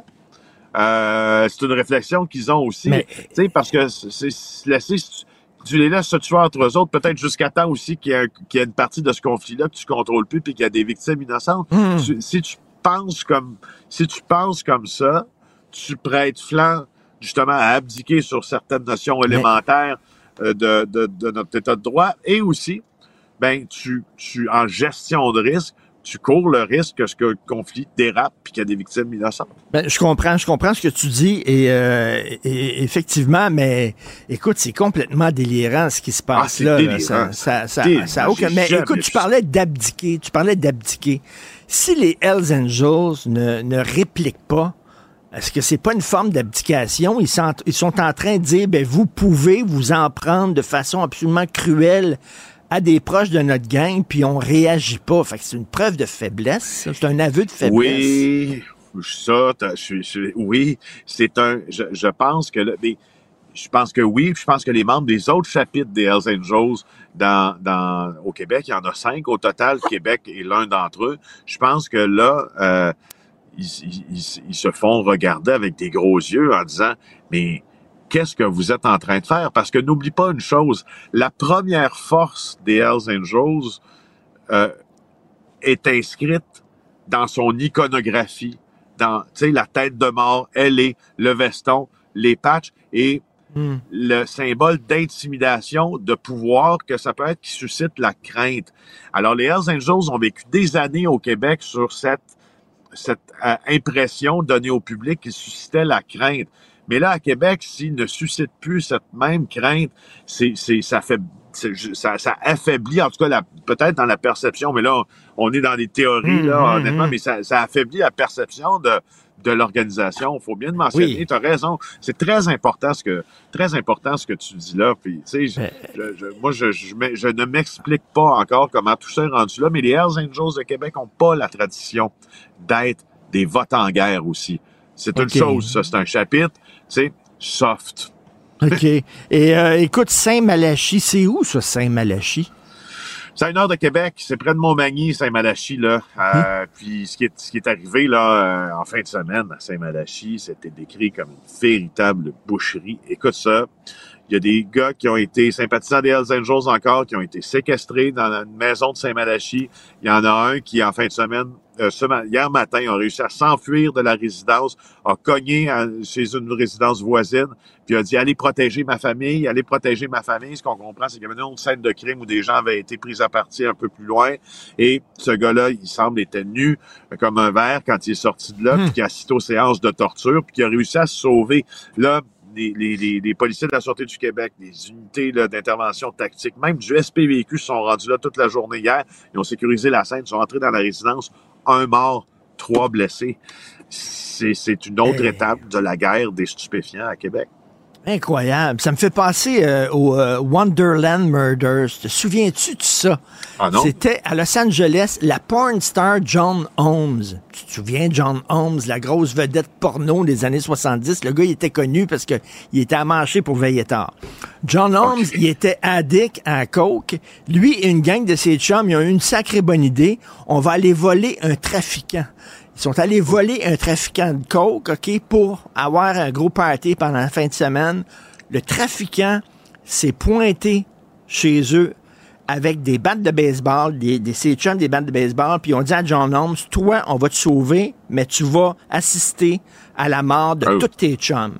Et ils ont tué tout le monde à coups de batte de baseball. Quand les policiers sont arrivés, il y avait du sang partout, ces plafonds, ces murs. Écoute, et John Holmes, ils l'ont laissé aller, mais il était complètement euh, traumatisé de ça.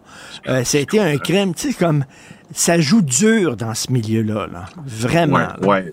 Oui, mais ça, je te le dis, là, Richard, cette- ce, ce type de violence-là calquée sur un peu les États-Unis où- où les cartels mexicains, des, des policiers me disaient hier, c'est on est rendu là au Canada, rendu là. au Québec. On est rendu là. Et puis attends-toi, parce que ça, il y a pas de, il a pas d'accalmie dans la dans l'intensité de cette, cette violence-là. C'est devenu un peu plus culturel, semble-t-il, que, que l'on le pensait. Puis il y a de quoi. euh, en Ah. tout cas, je, je- moi je le dis pas souvent, je suis pas fort sur dire, sur euh, formuler ça ainsi. Il faut s'inquiéter, il faut s'inquiéter. Mais je- là, je le force c'est de dire que et d'admettre que il faut peut-être s'inquiéter de la forme Ah. Écoute. que prend notre violence dans les rues. Ça dérape solide. Merci, Félix. On se reparle demain. Bonne journée. Pendant que votre attention est centrée sur vos urgences du matin, vos réunions d'affaires du midi, votre retour à la maison ou votre emploi du soir, celle de Desjardins Entreprises est centrée sur plus de 400 000 entreprises à toute heure du jour. Grâce à notre connaissance des secteurs d'activité et à notre accompagnement spécialisé, nous aidons les entrepreneurs à relever chaque défi pour qu'ils puissent rester centrés sur ce qui compte, le développement de leur entreprise.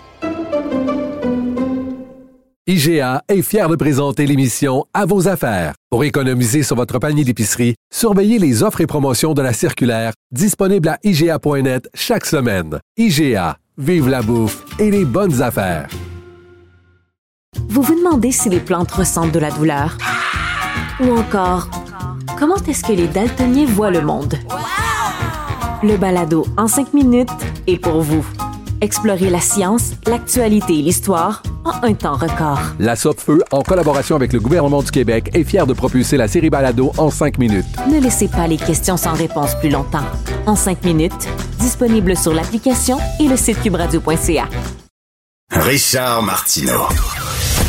Les commentaires haineux prennent certains animateurs. Martineau s'en régale. Richard en a parlé euh, dans son segment LCN. Quatre fois plus d'agresseurs sexuels ont une peine à la maison en 2023, ce qui est le résultat en fait de la nouvelle loi là, C5 du fédéral. Et pour vrai, la différence entre 2022 et 2023 est assez frappante. Là. 2022, 27 des 530 peines étaient des sentences prison à la, à la maison. 2023, 112 sur les euh, 569. Là. Donc, on s'entend, il y, a, il y a un méchant écart. Et c'est quoi le message, en fait, qu'on envoie à la société? C'est quoi le message qu'on envoie aussi aux victimes? Là? Tu sais, quand tu as des sentences bonbons comme ça, ça te tente-tu finalement de, de dénoncer? Tu vas en parler justement avec euh, Dave Blackburn, qui est euh, l'ex-commissaire à la Commission des libérations conditionnelles dans à peu près une vingtaine de minutes. Puis on a reçu justement un texto sur euh, le sujet. On nous dit merci à toute l'équipe de défendre les femmes victimes. À quand une campagne de sensibilisation qui rappelle que frapper une femme, c'est pas un droit de l'homme sur sa non. femme, mais c'est un acte criminel parce qu'il faut pas oublier que dans certaines civilisations, dans certaines religions, le droit de correction existe toujours. Effectivement, c'est euh, c'est un bon point. Il va falloir qu'on qu'on fasse quelque chose parce que là, on est quoi déjà au cinquième féminicide. cinquième en trois semaines. En 2024. C'est fou, là. C'est fou. Janvier a commencé, il y a, il y a, Ah comme ouais. tu dis, à, à peine trois semaines. Là, puis déjà, on est rendu à cinq féminicides. Donc, c'est euh, extrêmement préoccupant. On change de dossier complètement. On apprend aussi ce matin que ce serait la fin du fameux panier bleu, là, le, le site web qu'on Ben avait non. lancé en 2021 pour stimuler l'achat local. Ça avait coûté 16 millions d'argent public. Hey, ça, ça fait de pout, pout, pout, hein, Hey, vraiment. non, mais là. combien de fois t'as acheté, toi, sur le panier bleu? Zéro. Je, je, je, je l'ai jamais consulté. même pas allé voir? Mais je suis même pas allé voir. Moi, j'ai fait une transaction, pour te dire. Mais je sais pas vous, là, je vous Ça pose... n'a pas marché, ben, ben.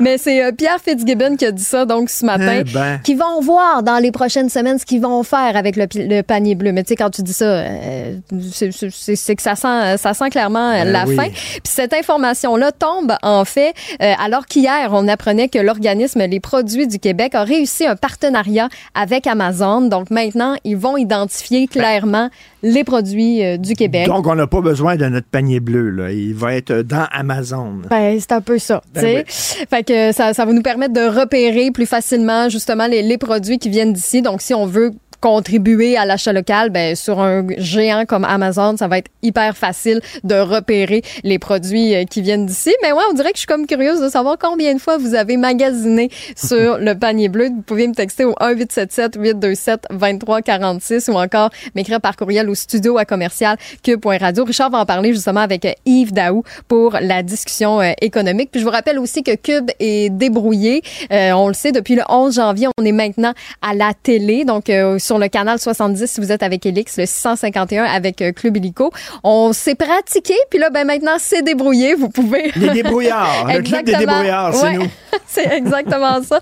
Donc, jusqu'au 11 avril, vous avez accès gratuitement à la chaîne spécialisée sans être nécessairement abonné. Donc, c'est la bonne nouvelle. Si vous êtes curieux, venez faire un tour. Si vous nous écoutez en ce moment en formule audio, que ce soit au cube.ca ou encore sur l'application de Cube, ben là, maintenant, euh, à la maison, vous avez accès à la chaîne télé de Cube.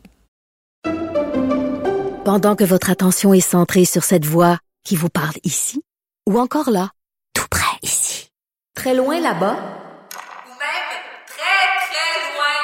Celle de Desjardins Entreprises est centrée sur plus de 400 000 entreprises partout autour de vous.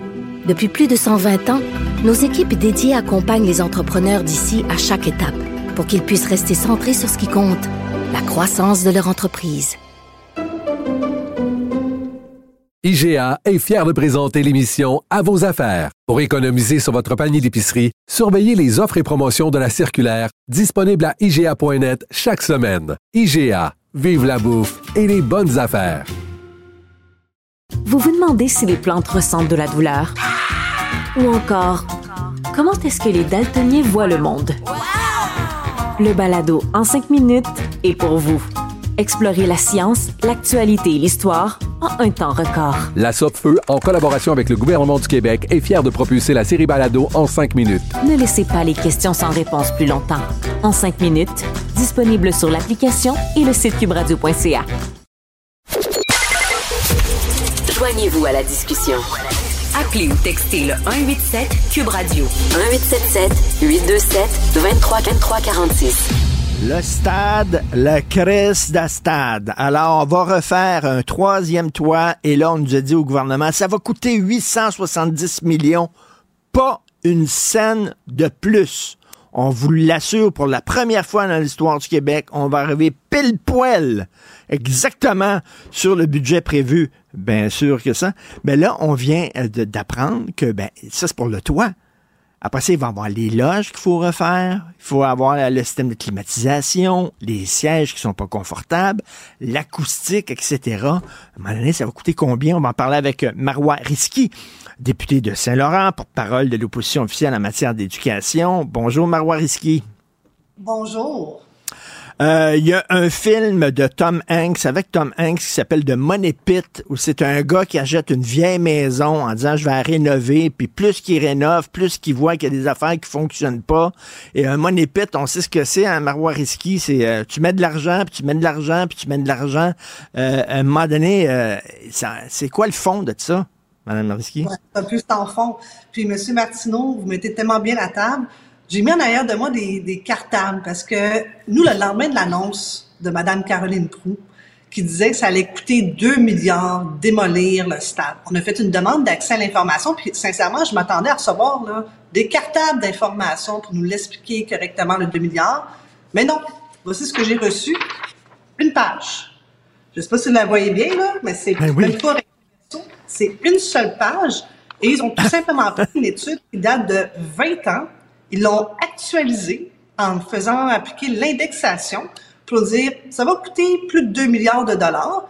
Et là, ils essaient de nous faire croire que depuis 20 ans, il n'y a eu aucune nouvelle façon de faire, pas de d'ingénierie qui a été améliorée, il n'y a pas de comparable ailleurs dans le monde. Et savez-vous quoi? C'est pas les fonctionnaires du ministère des Infrastructures qui ont fait le travail rigoureux de faire des comparables. C'est le bureau d'enquête du Journal de Montréal avec une poignée de journalistes qui ont sorti plein de cas, incluant ça avec du béton, qui démontrent qu'il n'y en a pas un qui a coûté entre 40 millions de dollars. Alors, honnêtement, j'aimerais vraiment comprendre. Et certains vont nous dire, oui, mais nous, est en haut d'un métro. Mais savez-vous quoi? Le Georgia Dome est aussi en haut d'un métro. Le, Yankees Stadium, tout le monde le connaît, là, c'est c'est pas, euh, c'est pas en campagne, le Yankee Stadium, là, c'est en pleine Ben oui. ville. New York, bondé de monde. Ils ont été capables quand même de le démanteler. Ça n'a pas coûté une fortune. Alors moi, ce que aujourd'hui, je suis très, très sceptique. Non seulement je ne crois pas au chiffre de 2 milliards, mais je ne crois pas non plus au chiffre de 870 millions, parce que du propre aveu du président sortant, il dit lui-même, oui, on sait qu'il y a d'autres travaux à venir, mais on va juste commencer avec la toiture, puis on regarde pas les autres travaux à venir. Mais l'exemple que vous donnez avec le money pit, c'est que la personne achète, puis ne le sait pas. Nous, on le sait, mais on veut pas le savoir. Et c'est ça que je trouve irresponsable d'un gouvernement, parce que ils gèrent cet argent-là comme si c'était le leur, alors que c'est le nôtre. Et si, d'entrée de jeu, je vous dis, votre Mais- toiture va reposer sur une structure qui est vieille de 50 ans, le sens commun, hein, moi je suis pas ingénieur, mais le sens commun se dit, un, est-ce que ma structure est capable de supporter cette Ben nouvelle oui. toiture? Ben, ils ont même pas fait ce travail-là. J'ai même pas aujourd'hui la certitude qu'ils ont vérifié les fondations et la structure. Puis pensez-vous que la garantie va s'appliquer sur la toiture de 50 ans sur une structure qui est vieillissante si le propriétaire de la structure n'a pas fait les travaux de maintenance? Donc nous, on va se mettre le doigt dans l'engrenage, la main, le bras, puis on, on va finir avec les pieds. Là. Ben Alors oui, on se plus et- loin, là. Et comme disent les Anglais, hein, don't put good money over bad money. C'est-à-dire que, tu sais, quand tu as mis plein, plein, plein d'argent puis ça n'a rien donné, remets pas plus d'argent. Et là, on dirait, ben, on a déjà mis 2 milliards, fait qu'il faut mettre euh, 100 millions, mais on a déjà mis 100 millions, fait qu'il faut remettre 200 millions. À un moment donné, comment ça se fait qu'ils ont de la difficulté à envisager, euh, Madame Risky, la démolition du stade, moi, je suis convaincu que ben, je, je serais curieux de faire un sondage là-dessus. Je ne sais pas s'il y a eu un sondage récent. Tiens, c'est peut-être une idée pour le journal. Est-ce que vous seriez prêt à ce qu'on démolisse le stade? Je pense qu'on surestime l'attachement émotif des Québécois, des Montréalais envers le stade olympique. Habituellement, lorsqu'on veut sonder les gens, il faut partir sur une base commune. L'enjeu que j'ai à faire un sondage aujourd'hui, c'est que le gouvernement a martelé depuis le 5 février que ça allait coûter au moins 2 milliards de dollars de démolir. Or, ce chiffre-là est basé, comme je viens de vous le dire, d'une étude là, qui est complètement caduque, qui fait fi des nouvelles avancées technologiques Mais- en mais- matière d'ingénierie. Et Marois, euh, Ma- Marois Risky, ils sont pas forts, ces études, la CAQ, hein, parce que quand le, le Parti libéral, je pense que c'est vous qui avez dit on devrait peut-être ramener le 0.8, euh, zé- euh, 0.08 à 0.05, ils ont dit, nous autres, on garde 0.08, mais il n'y avait aucune étude. Il n'y avait aucune étude pour baser leur décision. Pourquoi vous gardez le 0.08? J'imagine qu'il y avait des documents en disant, ben regardez, ça prouve que, parce que c'est ça qu'ils nous disent, hein, il faut toujours se baser sur la science. C'est ça qu'ils ont dit pendant la pandémie. Nos décisions sont basées sur la science. Là, on dit, OK, vous dites, vous, 0.08, pourquoi? Il n'y avait aucun document, même pas une feuille, même pas une feuille de papier. Rien. Ben, écoutez, c'est mon collègue Monsef Déragi qui a porté le dossier, puis effectivement, lui a déposé des études, euh, notamment celle de la santé publique, euh, avec euh, des fameuses données probantes. Et ils ont quand même trouvé le moyen, dans un débat qu'on a de deux heures là, sur une motion du mercredi, je ne rentrerai pas sur les affaires techniques, ils ont été capables de parler pendant deux heures sans rien dire.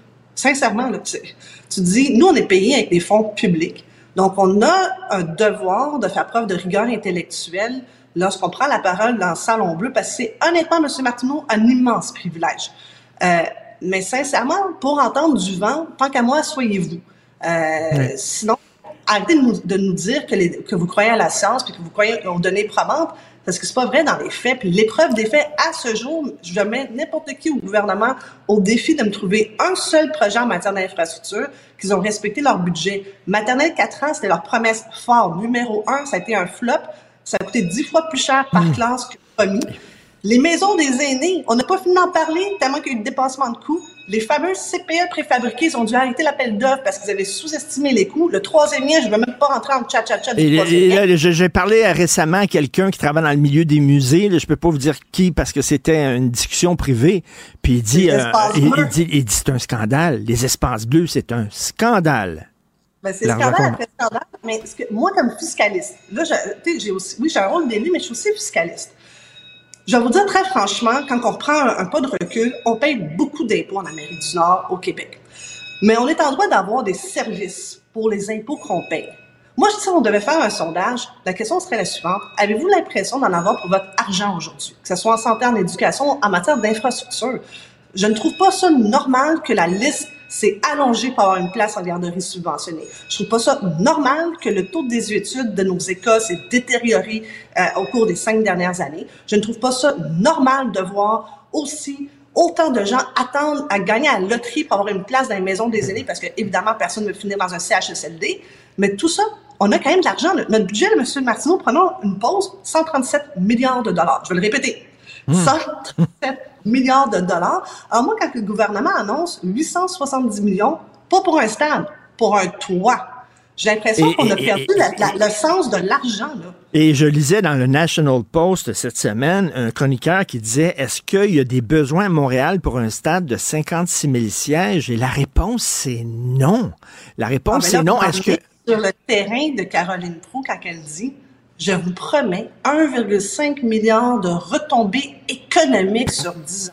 Première des choses, pour que ça fonctionne, habituellement, tous les stades ont ce qu'on appelle un locataire permanent, c'est-à-dire souvent une équipe sportive qui vous assure des revenus de base. Moi, Caroline Proux n'a jamais déposé son plan financier. La vérité, c'est qu'elle n'a pas de locataire. Alors, à moins que dans pas long, ils vont nous dire, écoutez, on s'est entendu avec les Galaxies de Los Angeles pour qu'ils viennent faire leur match préparatoire au stade, puis on va les payer pour qu'ils viennent. C'est peut-être ça qui nous attend, on sait jamais avec eux. Mais la vérité, c'est qu'en ce moment, on n'a pas de locataire au stade.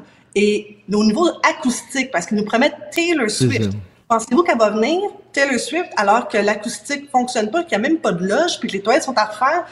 Honnêtement, là, tout ça Mais- a été très bâclé. C'était une annonce qui a été faite dans la précipitation, puis probablement aussi un petit côté émotif. Puis moi-même, je le comprends. là. J'ai grandi là. là. Moi, là, euh, oui. je- je- moi, là, j'étais, j'ai passé toute mon enfance, mon adolescence, ma mère habite encore proche du stade. Alors, j'ai aussi cet at- attachement émotif. Mais comme élu, je dois m'assurer Mais- que chaque dollar qu'on met soit correctement investi et ne devienne pas un puits sans fond. Puis là, aujourd'hui, Ben, le regardez, à, à- à Las Vegas, des fois, on démolit des vieux hôtels, des hôtels qui étaient iconiques, légendaires. Puis à un moment donné, l'hôtel a fait son temps. Puis il y a des stades aussi iconiques qu'on a démolis parce qu'ils ont fait leur temps. Est-ce que vous, vous seriez prêt à dire aujourd'hui, je suis pour la démolition du stade olympique? Non, pas aujourd'hui, parce que je veux qu'on me fasse cette démonstration. Parce que si effectivement on est tous dans l'erreur, puis c'est le gouvernement qui a raison, puis que, écoutez, c'est impossible, impossible, avec une étude qui a été faite par une firme d'ingénierie que j'ai cherché, que je ne trouve plus au Québec, là, qui date de 2003, ben, OK, je, vais offrir à ce moment-là mes plus plates, sincères excuses. Je écoutez, finalement, c'est vous qui avez raison, ça va coûter une, une beurrée démolée. Mais à ce jour, je suis pas mal sceptique parce que le travail a été fait par le Journal de Montréal et non pas par le ministère des Infrastructures. Le bureau d'enquête fait la démonstration qu'on peut démolir oui. même avec du béton. Là, on me dit qu'il y a une différence de béton dans le cas du stade olympique de Montréal. Je ne suis pas ingénieur. Je me garde une réserve. Et nous, quand on va avoir les vraies données, une étude complète, à ce moment-là, en caucus, on va prendre une autre position et on se garde évidemment le droit de, à ce moment-là de dire voici, nous on considère que l'argent des contribuables serait mieux investi de cette façon. Mais à ce stade-ci, M. Martineau, je peux pas prendre une position d'équipe Mais- sans avoir un les données. Puis en plus, c'est que je, je me transformerai en caquiste, c'est-à-dire je prendrai des positions en porte-pièce sans données. Alors je vais me garder une, une gêne aujourd'hui. J'attends les. Nous, on veut vraiment qu'ils qu'ils refassent leur devoir. Puis quelqu'un m'a dit, oh, mais ça va coûter des millions de faire, faire ces études. Première des choses, on a aussi des professeurs chercheurs au Québec. Ben oui. à faire de recherche.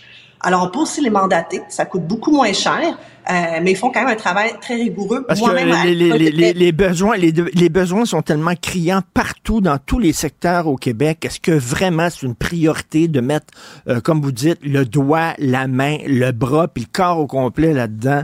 Euh, Il y a beaucoup de gens, je pense, qui sont d'accord avec vous. J'entendais sonner tantôt, c'était-tu la roulette à cornet ou les guiseurs à, à couteau qui passaient ou quoi? Ça? Non, je suis au Parlement, puis vous savez, on nous appelle pour aller en commission lorsqu'on est OK. en projet de loi. J'ai le bonheur aujourd'hui d'être avec vous. Et demain, j'aurai le bonheur d'être avec Bernard Dréville sur le projet de loi en matière de violence à caractère sexuel dans les écoles. OK, bon, on pourrait s'en reparler peut-être. Merci beaucoup, Marc Boireski. Merci, bonne journée. Pendant que votre attention est centrée sur vos urgences du matin, vos réunions d'affaires du midi, votre retour à la maison ou votre emploi du soir, celle de Desjardins Entreprises est centrée sur plus de 400 000 entreprises à toute heure du jour. Grâce à notre connaissance des secteurs d'activité et à notre accompagnement spécialisé, nous aidons les entrepreneurs à relever chaque défi pour qu'ils puissent rester centrés sur ce qui compte, le développement de leur entreprise. IGA est fier de présenter l'émission À vos affaires. Pour économiser sur votre panier d'épicerie, surveillez les offres et promotions de la circulaire disponible à IGA.net chaque semaine. IGA, vive la bouffe et les bonnes affaires. Vous vous demandez si les plantes ressentent de la douleur? Ou encore, comment est-ce que les daltoniens voient le monde? Le balado en cinq minutes est pour vous. Explorez la science, l'actualité et l'histoire en un temps record. La Feu, en collaboration avec le gouvernement du Québec, est fière de propulser la série Balado en cinq minutes. Ne laissez pas les questions sans réponse plus longtemps. En cinq minutes, disponible sur l'application et le site cubradio.ca. Martino. Des fois, quand on se sent contrarié, ben c'est peut-être parce qu'il touche à quelque chose. Les rencontres de l'air. Lieu de rencontre où les idées se bousculent où la libre expression et la confrontation d'opinions secouent les conventions. Des rencontres où la discussion procure des solutions. Des rencontres où la diversité de positions enrichit la compréhension.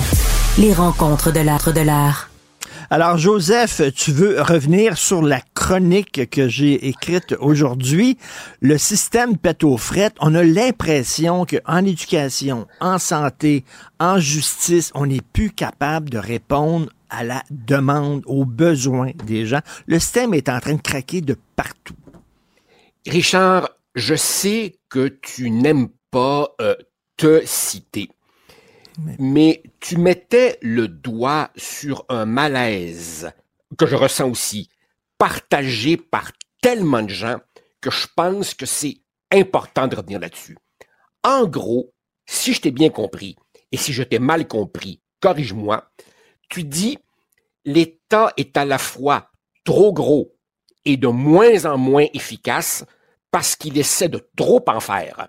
Et est-ce qu'il ne devrait pas euh, se recentrer sur ses missions essentielles, être un peu plus discipliné, se mettre au régime au lieu d'être comme une espèce de buffet cheap qui offre 250 plats tous médiocres? Est-ce que je résume ta pensée? Oui, c'est ça. Je parlais des, restaurants de cuisine canadienne où le menu était épais comme un bottin téléphonique et il n'y a plus un resto qui est comme ça. Maintenant, on raccourcit. Bon, c'est-à-dire de se recentrer sur les missions premières. C'est-à-dire, euh, bon, aider les déshérités, soigner les gens puis éduquer les enfants. Bon. Regarde. Là, c'est un petit peu à mon tour de me citer moi-même parce que dans ma vie antérieure à l'université, j'ai beaucoup, beaucoup, beaucoup travaillé sur cette question. Voici ce que je te soumets. On a l'habitude de voir l'État, le gouvernement, comme une espèce de grosse créature maladroite, mais fondamentalement bienveillante. C'est-à-dire que et les fonctionnaires et les élus sont animés par l'intérêt général le désir de bien faire. Moi, je te soumets une toute autre lecture. La game politique, fondamentalement, elle implique trois grandes catégories d'acteurs. T'as les élus, t'as les fonctionnaires, puis t'as nous autres, les électeurs, qui votons pour eux et qui consommons les services. Supposons, supposons que la motivation première de chacun de ces acteurs soit pas le bien commun, mais soit son intérêt personnel égoïste à lui. Autrement dit, tous ces gens-là font, sans trop le dire, ce qu'un homme d'affaires, lui, fait au grand jour pour suivre son propre intérêt. Reprenons nos trois acteurs, le politicien, le fonctionnaire, puis le citoyen électeur. Le politicien, c'est quoi son but fondamental? Supposons que son but fondamental, plutôt que l'intérêt général, soit de se faire élire puis de se faire réélire. C'est quoi le meilleur moyen de se faire réélire? C'est de dire à des électeurs, si je te donne ça, tu votes pour moi. Donc le politicien, il a un intérêt intrinsèque, mécanique, à donner plus plutôt qu'à enlever. Qu'est-ce que tu penses qui rapporte plus de votes?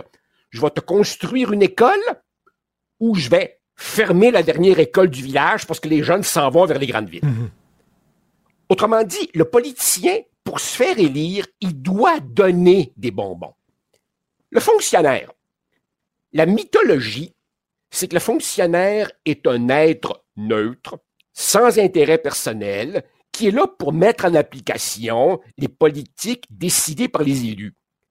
Et si au contraire, la logique première du fonctionnaire était d'essayer de contrôler un maximum de ressources, plus de budget, plus de personnel, plus de responsabilités.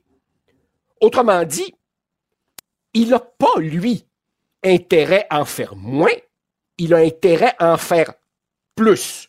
Et donc, le fonctionnaire va suggérer aux politiciens, va lui conseiller d'en faire toujours plus.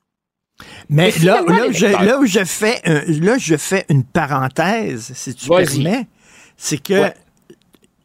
Ton électeur, Ouais. il faudrait à un moment donné que ton électeur se rende compte qu'il est aussi un contribuable. Puis que les cadeaux qu'on va lui donner et qu'on lui promet, on va les acheter avec son argent à lui. Parfait. OK. Prenons l'électeur. D'abord, évidemment, l'électeur de base, il va être porté à voter pour le candidat ou le parti qui lui promet de la nanane à lui. Pourquoi tu penses que les partis promettent des bouts de route ici puis un coupage de ruban là? Parce que ça rapporte des votes.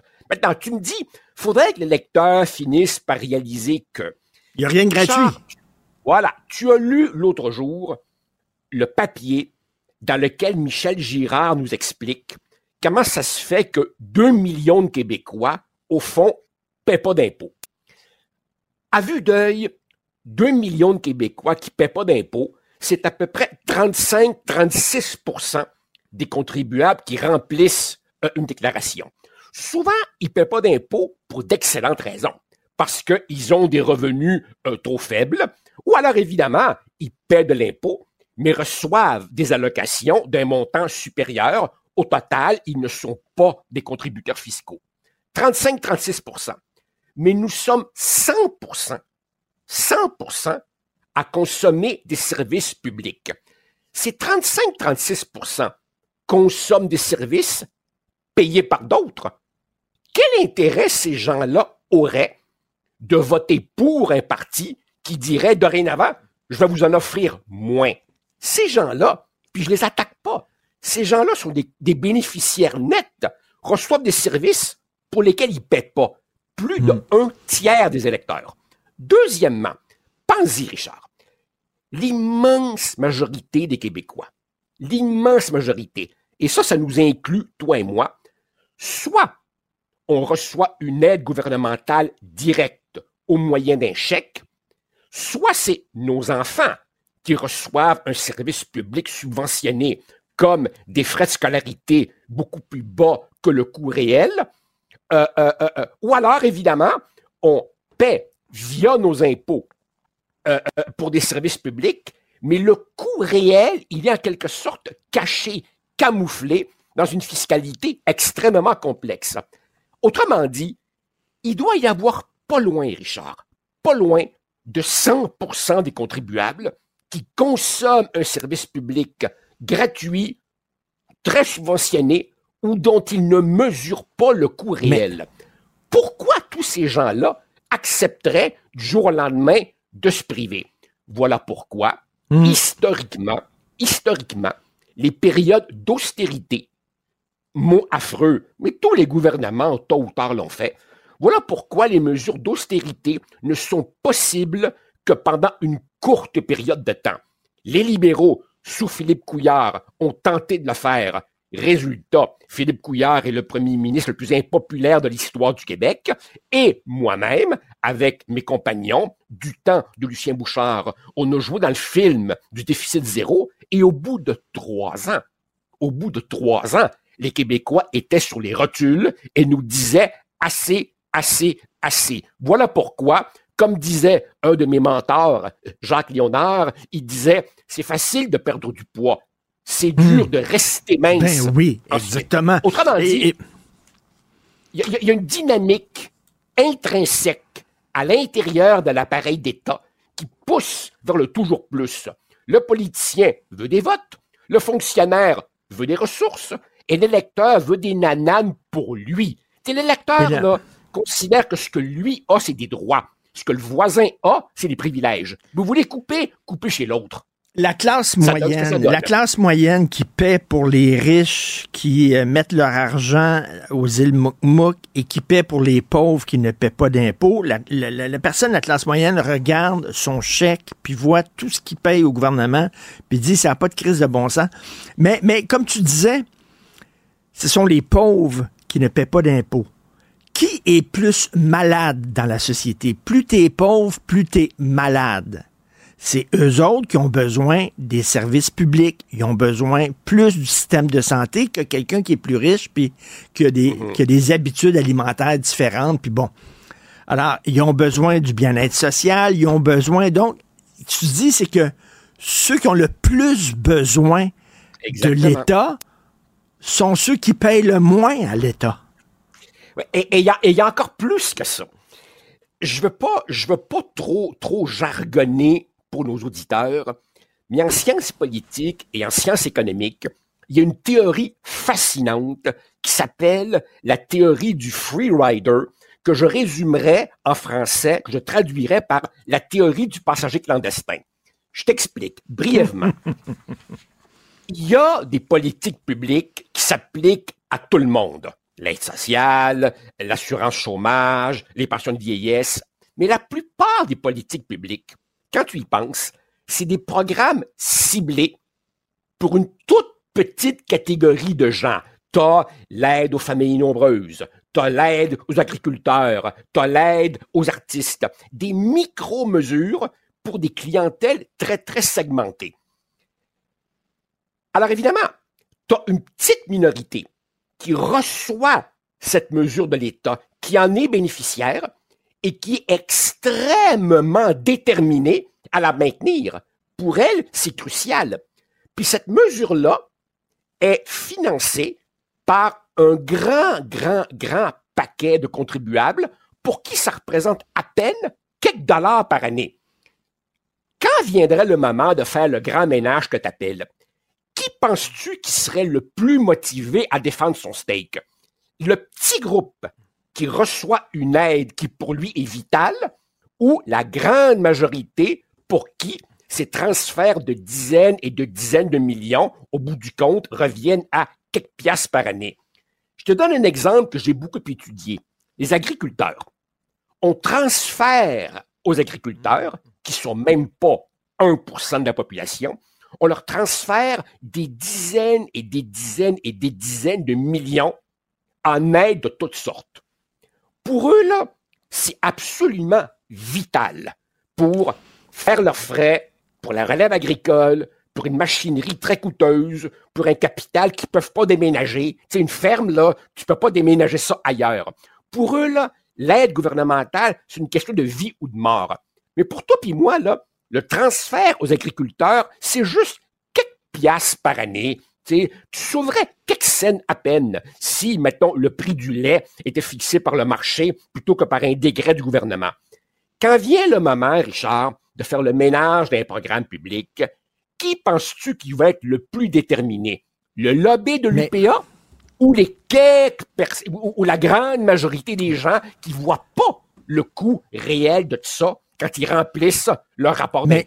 Alors, ça donne finalement une société où un tas de petits groupes, souvent très, très, très puissants, défendent leur stake. Écoute, les euh, médecins euh, Joseph, etc., Joseph, etc. tu l'as extrêmement bien expliqué. On voit le professeur en toi.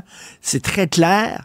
Cela dit, à un moment Ouais. donné, tu ne peux plus presser le contribuable plus qu'on le presse présentement. C'est impossible. Et euh, les demandes augmentent, les besoins augmentent. Euh, la, colonne des dépenses ne cesse d'augmenter. La colonne des revenus n'augmente pas à- à- au même rythme. Ça ne tient pas la route. On, on- Alors, on va alors, buster à un moment donné. là. Voilà, voilà. Alors, alors, alors, comme ça ne tiendra pas la route euh, éternellement, parce qu'évidemment, tu as une croissance démographique. Donc, tu as de plus en plus de gens à servir. Euh, euh, la pression fiscale est au plafond. Les gens sont de plus en plus âgés, donc de plus en plus malades, notamment des maladies chroniques. Donc, à un moment donné, on va buster. Ben, Richard, qu'est-ce qui va se passer quand on va buster? Il va se passer qu'on va finalement devoir faire les débats plates qu'on repousse, qu'on pèlte en avant depuis des décennies. Par exemple, oui, l'école privée. Mais à un moment donné, on va se demander, il faut-tu subventionner l'école privée? Et ça, c'est un vaste débat. En la subventionnant, elle devient accessible à la classe moyenne. Sinon, tu crées une école pour l'élite financière. Bon, le privé en santé. Plus de privé en santé. Là, tu vois que le privé se répand tranquillement partout, des services complémentaires, mon genou, etc., etc. Là, à un moment donné, il y aura un débat à faire sur le panier de services publics que l'assurance maladie peut euh, euh, financer. Autre exemple, les garderies. Moi, j'ai fait partie de l'équipe qui a introduit les CPE d'abord à 5 dollars. Euh, on voulait aider le retour des femmes euh, sur le marché du travail. Lar- largement réussi. Maintenant, les coûts de la politique familiale explosent au Québec depuis des années. Autrement dit, on sait payer beaucoup de belles choses, Mhm. souvent à crédit. Et Ben, à ça. un moment donné, On pelte par en avant, on Voilà. par en avant, et nos enfants, eux, vont avoir moins de services publics que nous, parce qu'à un moment donné, c'est eux, on va leur dire, on peut plus vous payer ça, on peut plus vous payer ci, on peut pas. Voilà. Ri- Richard, rappelle-toi, rappelle-toi du, du fameux printemps érable. Là, je vais avoir l'air d'un défenseur de Jean Charest, paix à mon âme, mais fondamentalement, que, que voulait faire le gouvernement? Il voulait mettre les droits de scolarité universitaire pas au niveau de Harvard, au niveau de la moyenne canadienne. Juste passer à la moyenne canadienne. Puis tu as vu la mobilisation oui. que ça a créé au Québec. Autrement dit, autrement dit, chaque catégorie de citoyens bénéficiaires d'un service public pour lequel il ne paie pas le plein prix, chacun se mobilise pour défendre son Ben, c'est ça. Autrement dit, alors, notre donc- société, c'est- c'est une série d'égoïsmes organisés.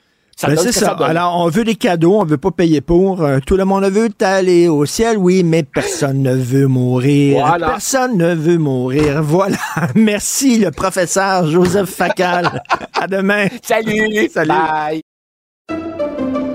Pendant que votre attention est centrée sur vos urgences du matin, vos réunions d'affaires du midi, votre retour à la maison ou votre emploi du soir, celle de Desjardins Entreprises est centrée sur plus de 400 000 entreprises à toute heure du jour.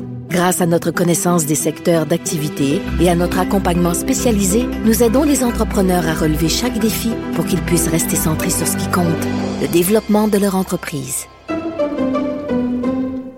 IGA est fier de présenter l'émission À vos affaires. Pour économiser sur votre panier d'épicerie, surveillez les offres et promotions de la circulaire disponible à IGA.net chaque semaine. IGA, vive la bouffe et les bonnes affaires. Vous vous demandez si les plantes ressentent de la douleur? Ou encore, comment est-ce que les daltoniens voient le monde? Le balado en cinq minutes est pour vous.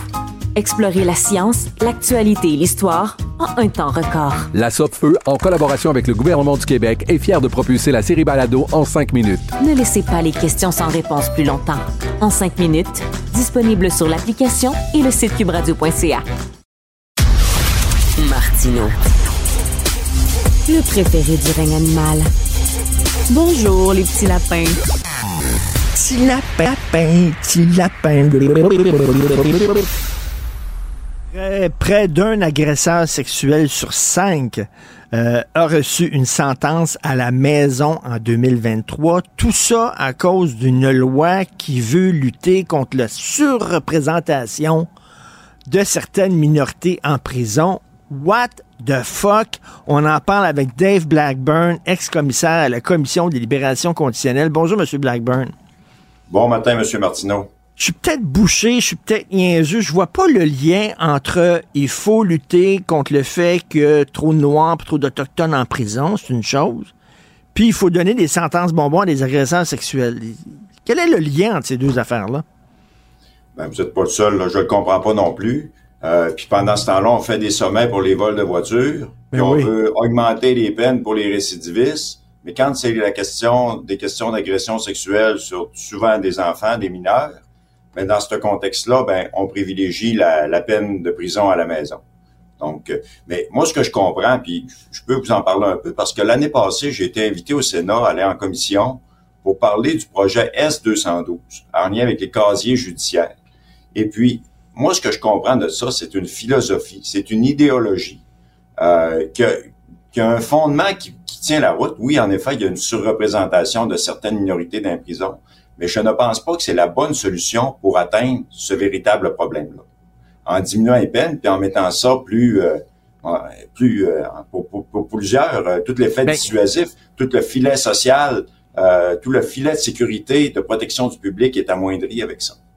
Ben, mais, mais, Monsieur Blackburn, moi, la question, c'est que euh, as-tu commis le crime ou t'as pas commis le crime? Si tu as effectivement commis une agression sexuelle, t'es en dedans. Que tu sois blanc, noir, jaune, avec des picots violets, mauve, n'importe quoi, on te met en dedans. Après ça, si on dit, s'il y a une surreprésentation, mettons, des Noirs, des Autochtones en prison, ben là, on va aller voir qu'est-ce qui se passe dans ces communautés-là. Comment ça se fait qu'il y a autant de crimes de commis dans ces communautés-là? C'est-tu un problème de pauvreté? On va aller voir ça. Mais d'un autre côté, il faut pas donner un free ride aux vrais agresseurs. On est capable de marcher puis marcher de la gomme en même temps. Ben, absolument. Puis c'est c'est l'approche, là, puis excusez l'anglicisme, c'est l'approche one size fit all. Oui. On, on met tout dans le panier pour tenter de régler un problème qui est de fond, qui demande des regards particuliers, vous l'avez dit. Si certaines communautés ont, ont une surreprésentation, il faut trouver les facteurs qui, qui impliquent ça. Mais là, avec cette approche-là, puis en modifiant euh, les lois en place, euh, entre autres avec euh, avec celui- celui-là pour les sentences euh, euh, de peine fédérale, ou encore avec le casier judiciaire, en donnant euh, l'absolution du, du, du casier judiciaire après cinq, deux ou cinq ans, ben c'est ça, c'est la- l'approche one size fit all, et on enlève tout l'aspect, euh, les aspects importants qui, qui touchent le processus étapiste euh, de protection, de réinsertion sociale et de protection du public en même temps. Alors là, il y a des sentences là, à la maison euh, donnant des agresseurs sexuels. Il y avait aussi avant des sentences planchées pour tout crime, par exemple, commis avec des armes à feu. On jugeait, c'est c'est grave quand tu commets un crime avec une arme à feu. Fait que si t'es pogné à commettre un vol avec une arme à feu, tu vas avoir minimum ça. Il y avait des sentences minimales. Ça a été enlevé.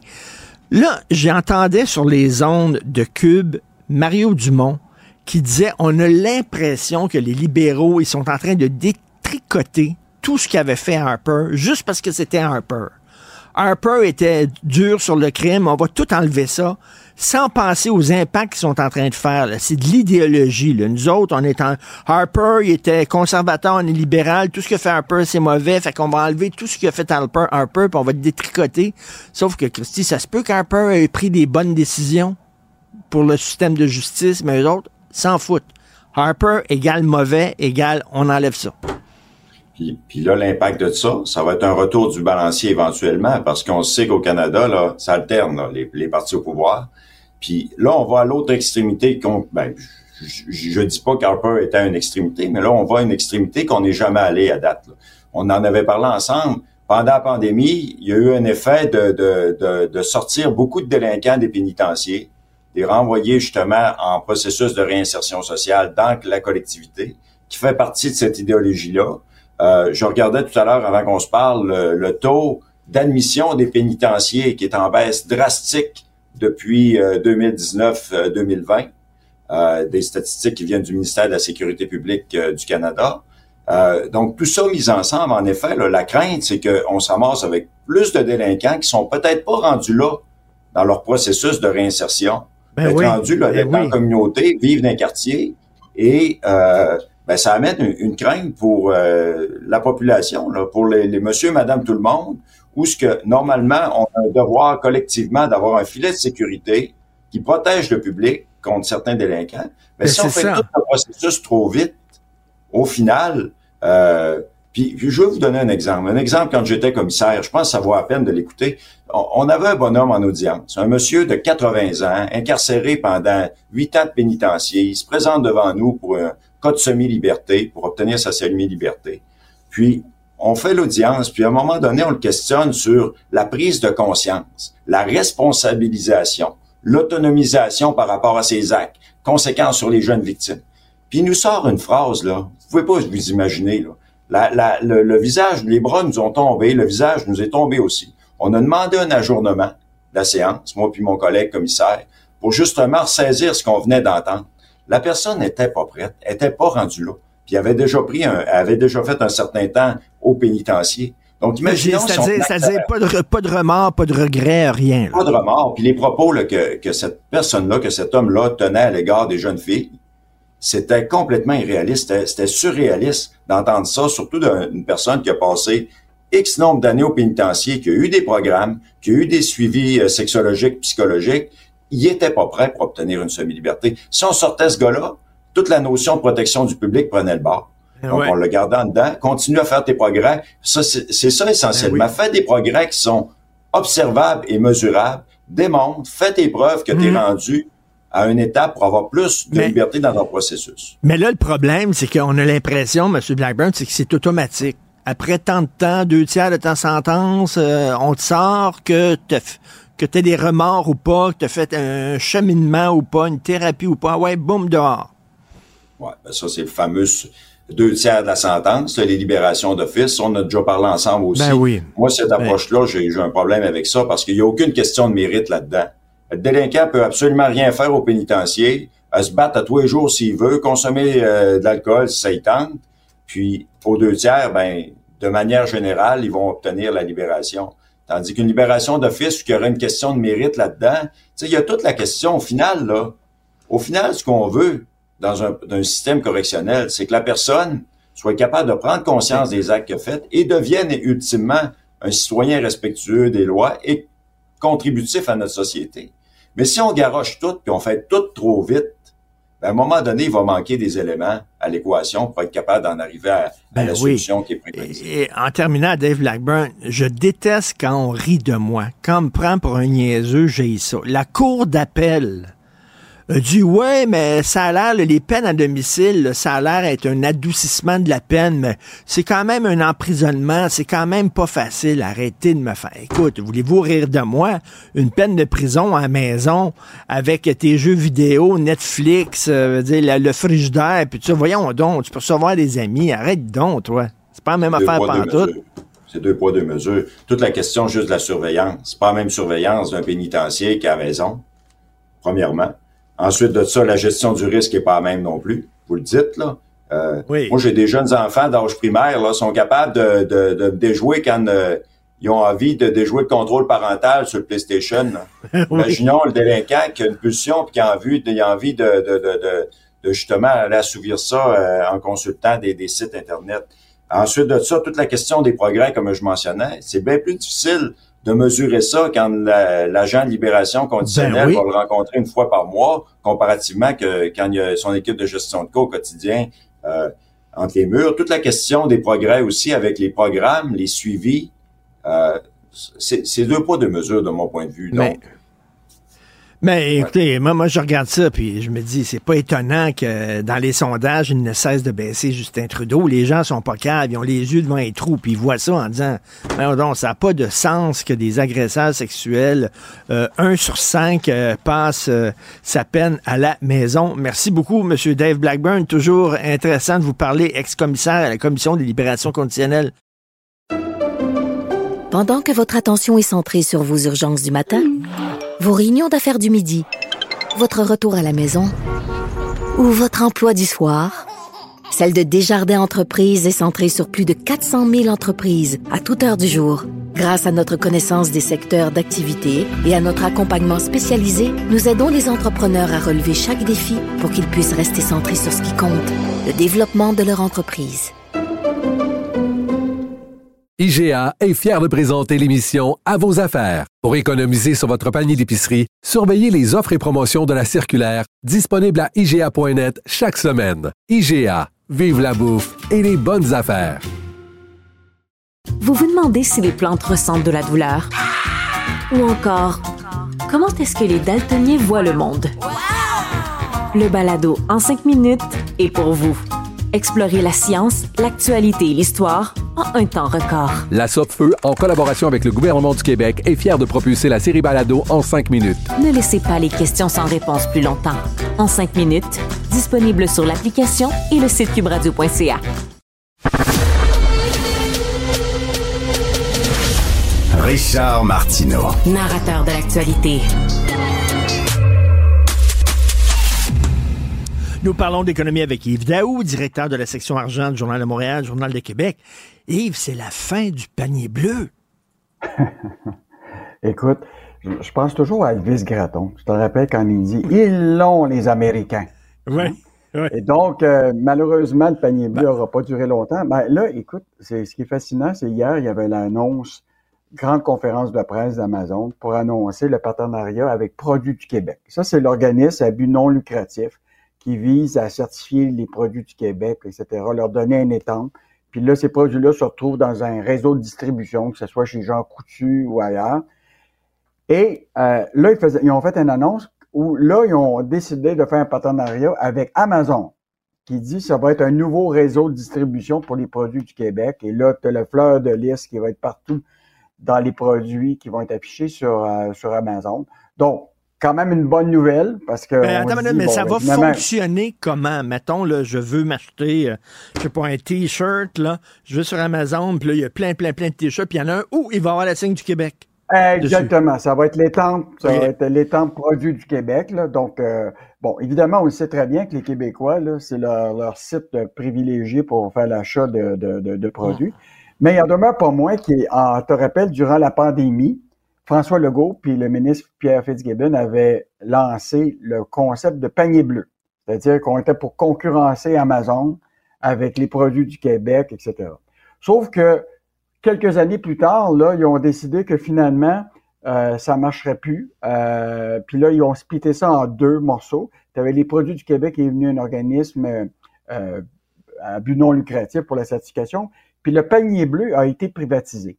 Mais il en demeure pas moins là, que, Richard, je veux juste te dire que le panier bleu là, qui a été privatisé, on est 30% actionnaire, toi puis moi, de ce panier-là, pour lequel là, on a mis au moins, là, à injecter Investissement Québec, au moins 12 millions de dollars dans cette aventure-là. Et là, ce matin, Pierre Fitzgibbon, à l'émission de Masbourian Radio-Canada, a dit que potentiellement, le panier bleu, ça va fermer. Écoute, c'était probablement écrit dans le ciel depuis un ben temps parce que juste te rappeler que Investissement Québec, qui est le bras financier du gouvernement du Québec, qui a lui-même investi dans le panier bleu, ben, ses fonctionnaires faisaient des formations auprès de PME du Québec pour voir comment bien placer leurs produits chez Amazon. Donc, on prend de l'argent public pour investir dans le panier bleu pour créer une plateforme électronique de commerce en ligne qu'on va pousser. Puis en même temps, on essaie de privilégier déjà Amazon ben, déjà depuis quelques Mais ben, c'était écrit dans le ciel. Écoute, je ne connais, moi, j'ai jamais utilisé le panier bleu. je ne connais personne autour de moi. Que, il y a une collègue ce matin qui me dit qu'il l'a utilisé une fois. C'est la première fois que j'entends quelqu'un dire qu'il a utilisé le panier bleu. On peut pas dire que c'était un grand succès, là. mais Richard, il va falloir se poser la question, puis on va la, on va la gratter, cette, cette histoire-là. C'est, rappelle-toi, quand il y a eu la privatisation, là, on a comme racheté, on a privatisé, on a acheté de Plateforme Agora. On a créé une nouvelle société qui s'appelle Plateforme Agora, qui est l'entité qui gère la marque Panier Bleu, et pour lequel là, on a 12 millions dans cette aventure-là. Ben où il est allé ce 12 millions de dollars-là? Écoute, 12 millions, c'est beaucoup d'argent. Là. Tu sais, on parle de ArriveCam, qu'on a mis des millions dans une application qui, qui, qui, ne fonctionne plus parce que personne ne l'utilise maintenant. Mais là, on a un panier bleu pour lequel on a mis 12 millions de dollars, puis que personne va visiter, puis que personne va utiliser, puis qu'on annonce la mort déjà euh, par le, ministre de l'Économie. 12 ah. millions, c'est trois pieds carrés du nouveau toit du stade. Il n'y a rien. Ben, c'est du pocket money. C'est du screening, comme on dit. Alors, euh, tu veux nous parler de la filière électrique? En fait, Richard, bon, tu sais là, que présentement, là, on va vite dans tout. Parce que là, on a découvert, il y a, tu comprends-tu, il y a quelques mois, quelques années ou à peu près deux ans, qu'on manquait d'électricité. Hein? Là, on, se dépêche, là, il faut faire des barrages, il faut faire euh, de la sobriété énergétique, etc. Mais là, il faut faire aussi des projets de parcs éoliens. Mais pour aller plus vite, Richard, il y a deux conditions que le gouvernement a éliminées. l'acceptabilité sociale. Là, avant, tu avais dans les ben appels d'offres le principe qu'il devait avoir euh, une résolution du conseil de la ville qui, disait le peuple de la ville est, derrière vous. Alors ça, c'était enlevé comme une condition pour obtenir les contrats d'appel d'offres. Et l'autre élément, c'est l'achat local. Avant, dans les appels d'offres, c'était clair et indiqué qu'il fallait absolument qu'il y ait du contenu québécois dans les, autrement dit, dans les turbines que tu manufactures, etc. Alors, une de ces conditions-là a aussi disparu. Donc, tu sais, c'est beau le nationalisme économique, là, mais la réalité, là, c'est que c'est vrai, peut-être ça va nous coûter meilleur marché, mais si on ne, si on va trop vite, on ne bâtit pas cette filière-là de façon intelligente, là, ben là, c'est Mmh. toutes les compagnies Ben oui. étrangères qui vont profiter de, Ben oui. de, de la fabrication de ces produits-là. Écoute, on est tellement vision à courte vue parce que on court tout le temps, tout le temps après notre queue pour réaliser des projets parce que Mmh. là, Mmh. il faut se dépêcher, on manquer d'électricité. Puis là, on crée des parcs éoliens un peu partout au Québec. Là. Écoute, les, les contrats sont déjà annoncés. Là. Et là, là bon, l'acceptabilité sociale, on oublie ça. Euh, la, la question de contenu québécois, on oublie ça. Euh, donc, on, tu sais, euh, écoute, il y a comme- t'as raison, il y a comme une fuite en avant. là. Il faut que ça se fasse rapidement, puis là, on nous fait avaler n'importe quoi, puis tout ça. Et euh, Mais c'est pas, un- réfléchi. S'il n'y a pas de politique industrielle au Québec euh, intelligente, basée sur monter des filières pour lesquelles ces entreprises-là vont avoir du personnel formé, on va avoir des actionnaires québécois, on va générer des impôts ici, on va créer de la valeur ici. C'est comme à la va-vite tout le temps. Exactement. Que- Eh, Pierre écoute, euh, l'a déjà dit, on est pour une économie de succursale et pas une économie de propriétaire. Écoute, tu me donnes des idées pour une chronique, toi là, mon cher Yves. Et en terminant, les finances publiques, la facture des négociations avec les employés de l'État a plus que doublé. Puis euh, le gars, on dirait qu'il semble dire on est dans le rouge à cause des autres. Là. Ben là, Michel Girard, tu, sais, tu le connais, il, il s'appelle euh, il s'appelle Michel Girard, mais des fois, il est, il est comme un espèce de ministre des Finances. Il est capable de calculer vite, euh, Michel. hein. Et là, il- concrètement, là, la facture pour toute la question des conventions collectives qui a été signée, là, ça va représenter une facture 2,5 fois supérieure aux 4,6 milliards qui étaient prévus pour 5 ans. Donc, ça va nous coûter 7 milliards sur 5 ans pour couvrir toutes les augmentations. En fait, on rappelle que l'augmentation euh, prévue, là, ça va être 17,4 sur 5 ans. Et initialement, le gouvernement avait prévu là, des augmentations qui étaient de 11,5 dans son budget. Donc, euh, les Québécois se posent, est-ce qu'on on va-tu avoir des meilleurs systèmes d'éducation? Est-ce qu'on va avoir un meilleur système de santé? Est-ce qu'on va avoir avec tout l'investissement qu'on met maintenant? C'est la grande, grande question, point Comme disait, comme disait François Legault, on verra. Pendant que votre attention est centrée sur vos urgences du matin, vos réunions d'affaires du midi, votre retour à la maison ou votre emploi du soir, celle de Desjardins Entreprises est centrée sur plus de 400 000 entreprises à toute heure du jour. Grâce à notre connaissance des secteurs d'activité et à notre accompagnement spécialisé, nous aidons les entrepreneurs à relever chaque défi pour qu'ils puissent rester centrés sur ce qui compte, le développement de leur entreprise. IGA est fier de présenter l'émission À vos affaires. Pour économiser sur votre panier d'épicerie, surveillez les offres et promotions de la circulaire disponible à IGA.net chaque semaine. IGA, vive la bouffe et les bonnes affaires. Vous vous demandez si les plantes ressentent de la douleur? Ou encore, comment est-ce que les daltoniens voient le monde? Le balado en cinq minutes est pour vous.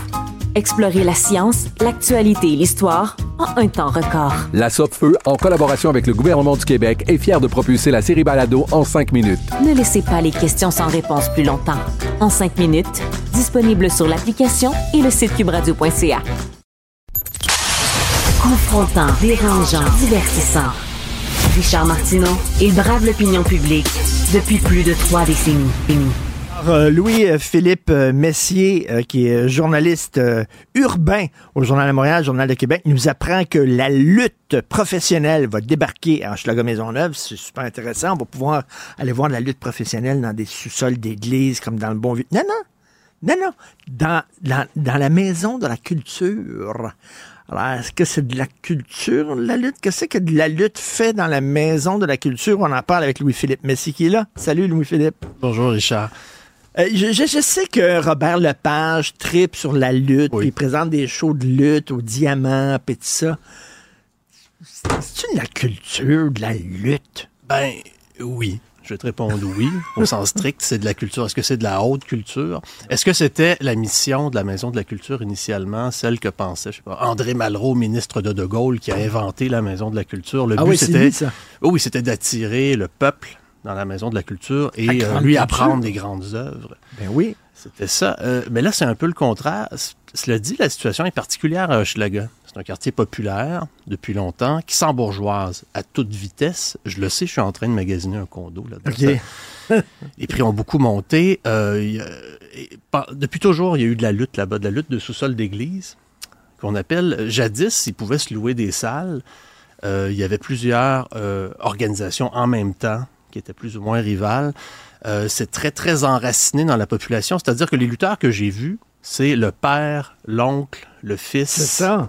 Euh, c'est ça, de- de- de- des gens dans la salle euh, qui jouent des rôles, des fois pendant des années et des années, qui ont leur costume auquel ils pensent. Qui, qui- ont une job, eux autres, ils font ça le, le vendredi soir. J'en connais un, il était signal- signaleur routier. Euh, Il y en a d'autres, c'est souvent, c'est un milieu très, très prolétaire. Et ben, ils écoutent la télévision et puis ils aiment bien la lutte et ils ont aussi leur petite organisation locale. Dans ce cas-là, c'est la, la ICW, c'est un peu pompeux, c'est la Inter, the Inter Championship Wrestling. et derrière ça, il y a un homme depuis 30 ans qui se donne à ça. Il ne doit pas faire une fortune en Ludger Prou, qui est euh, un peu le patron de ça, un peu le, le- le Vince McMahon, qui est le, le- le chef de la WWE. C'est le Vince McMahon d'Hochelaga euh, pour la lutte. Mais, mais écoute, je suis allé, moi, voir des combats de lutte, une soirée pour, pour les francs-tirages. Je suis allé filmer là. C'était dans le sous-sol d'une église à Saint-Henri. C'était tellement le fun. Les, les petits-enfants, là, tu sais, on les amenait. Ils étaient contents, puis les voyaient exactement leur mononcle, leur, euh, leur papa euh, euh, jouer les personnages. C'était tripant. Là, dans une maison de la culture, c'est drôle, hein, tout ce qui était culture un peu tu sais, comme euh, les drag queens avant, c'était pour, euh, c'était pour les, les, les cabarets, tu sais, puis euh, la lutte, c'était pour, bon.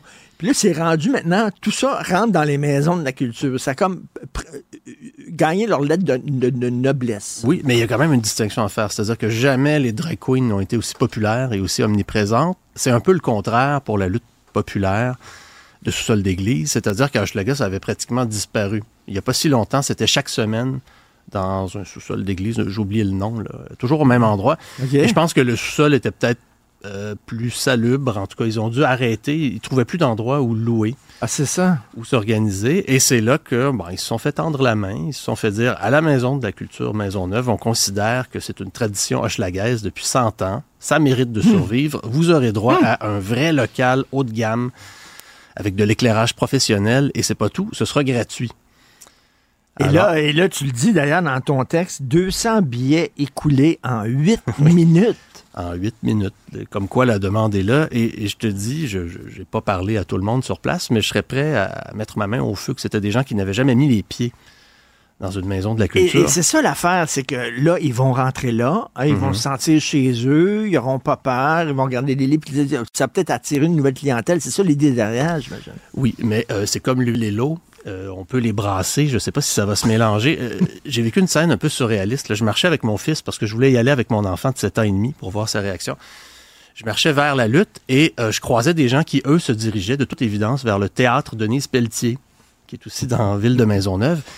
Et on les reconnaissait, leur façon de s'habiller, de parler, s'en aller au théâtre. Et dans l'autre direction, la même direction que moi, on croisait des gens qui, de toute évidence, eux, s'en allaient au gala de lutte. T'es voyais par Et- le look, là, tu pouvais Oui, faire la distinction. ces gens-là là. évoluent dans des espaces-temps socioculturels étanches et c'est comme s'ils ne se voyaient pas. Ils se Hein? croisaient sans du tout s'apercevoir. Et euh, une fois, il y en a un qui m'a croisé, il avait un sac de croustilles, là, puis il avait l'air pressé. Puis euh, j'ai dit à mon fils, ah, lui, il va sans doute euh, à la lutte. Et en effet, plus loin, je l'ai vu tourner à gauche. La salle était bondée, ça Ton criait. fils, ton fils comment il a réagi? Sur le coup, il était bouche bée parce qu'il n'a jamais vu, lui, des adultes s'engueuler comme ça, sacré, se menacer, se frapper. Euh, alors, c'était ce- surréaliste. C'est Ben exactement oui. ce qu'on lui apprend à ne pas faire. Et c'est ça la magie de la lutte, c'est que c'est un défouloir. C'est quoi le mot euh, poli? Euh, une catharsis. hein, Oui. Ouais, c'est une catharsis. Mais c'est- c'est vraiment, on va le dire, c'est un défouloir, c'est un gueuloir. Les gens vont euh, lâcher leur, leur fou, leur agressivité. Tu peux engueuler quelqu'un, lui va te répondre. Et à la fin, comme je te dis, tout ce beau monde-là se connaît. Et Donc- Mais c'est le fun ce que tu dis, que la Maison de la Culture a dit, c'est une tradition du quartier, puis on veut perpétuer cette tradition-là. C'est le maire, Pierre Lessard-Blais, qui l'a dit.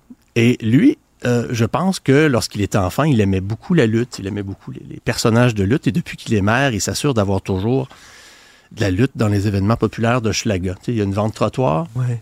À certains moments, il va y avoir une arène dehors et c'est cette ligue-là, ICW, qui va se produire. OK. Est-ce que lui, il en a déjà fait?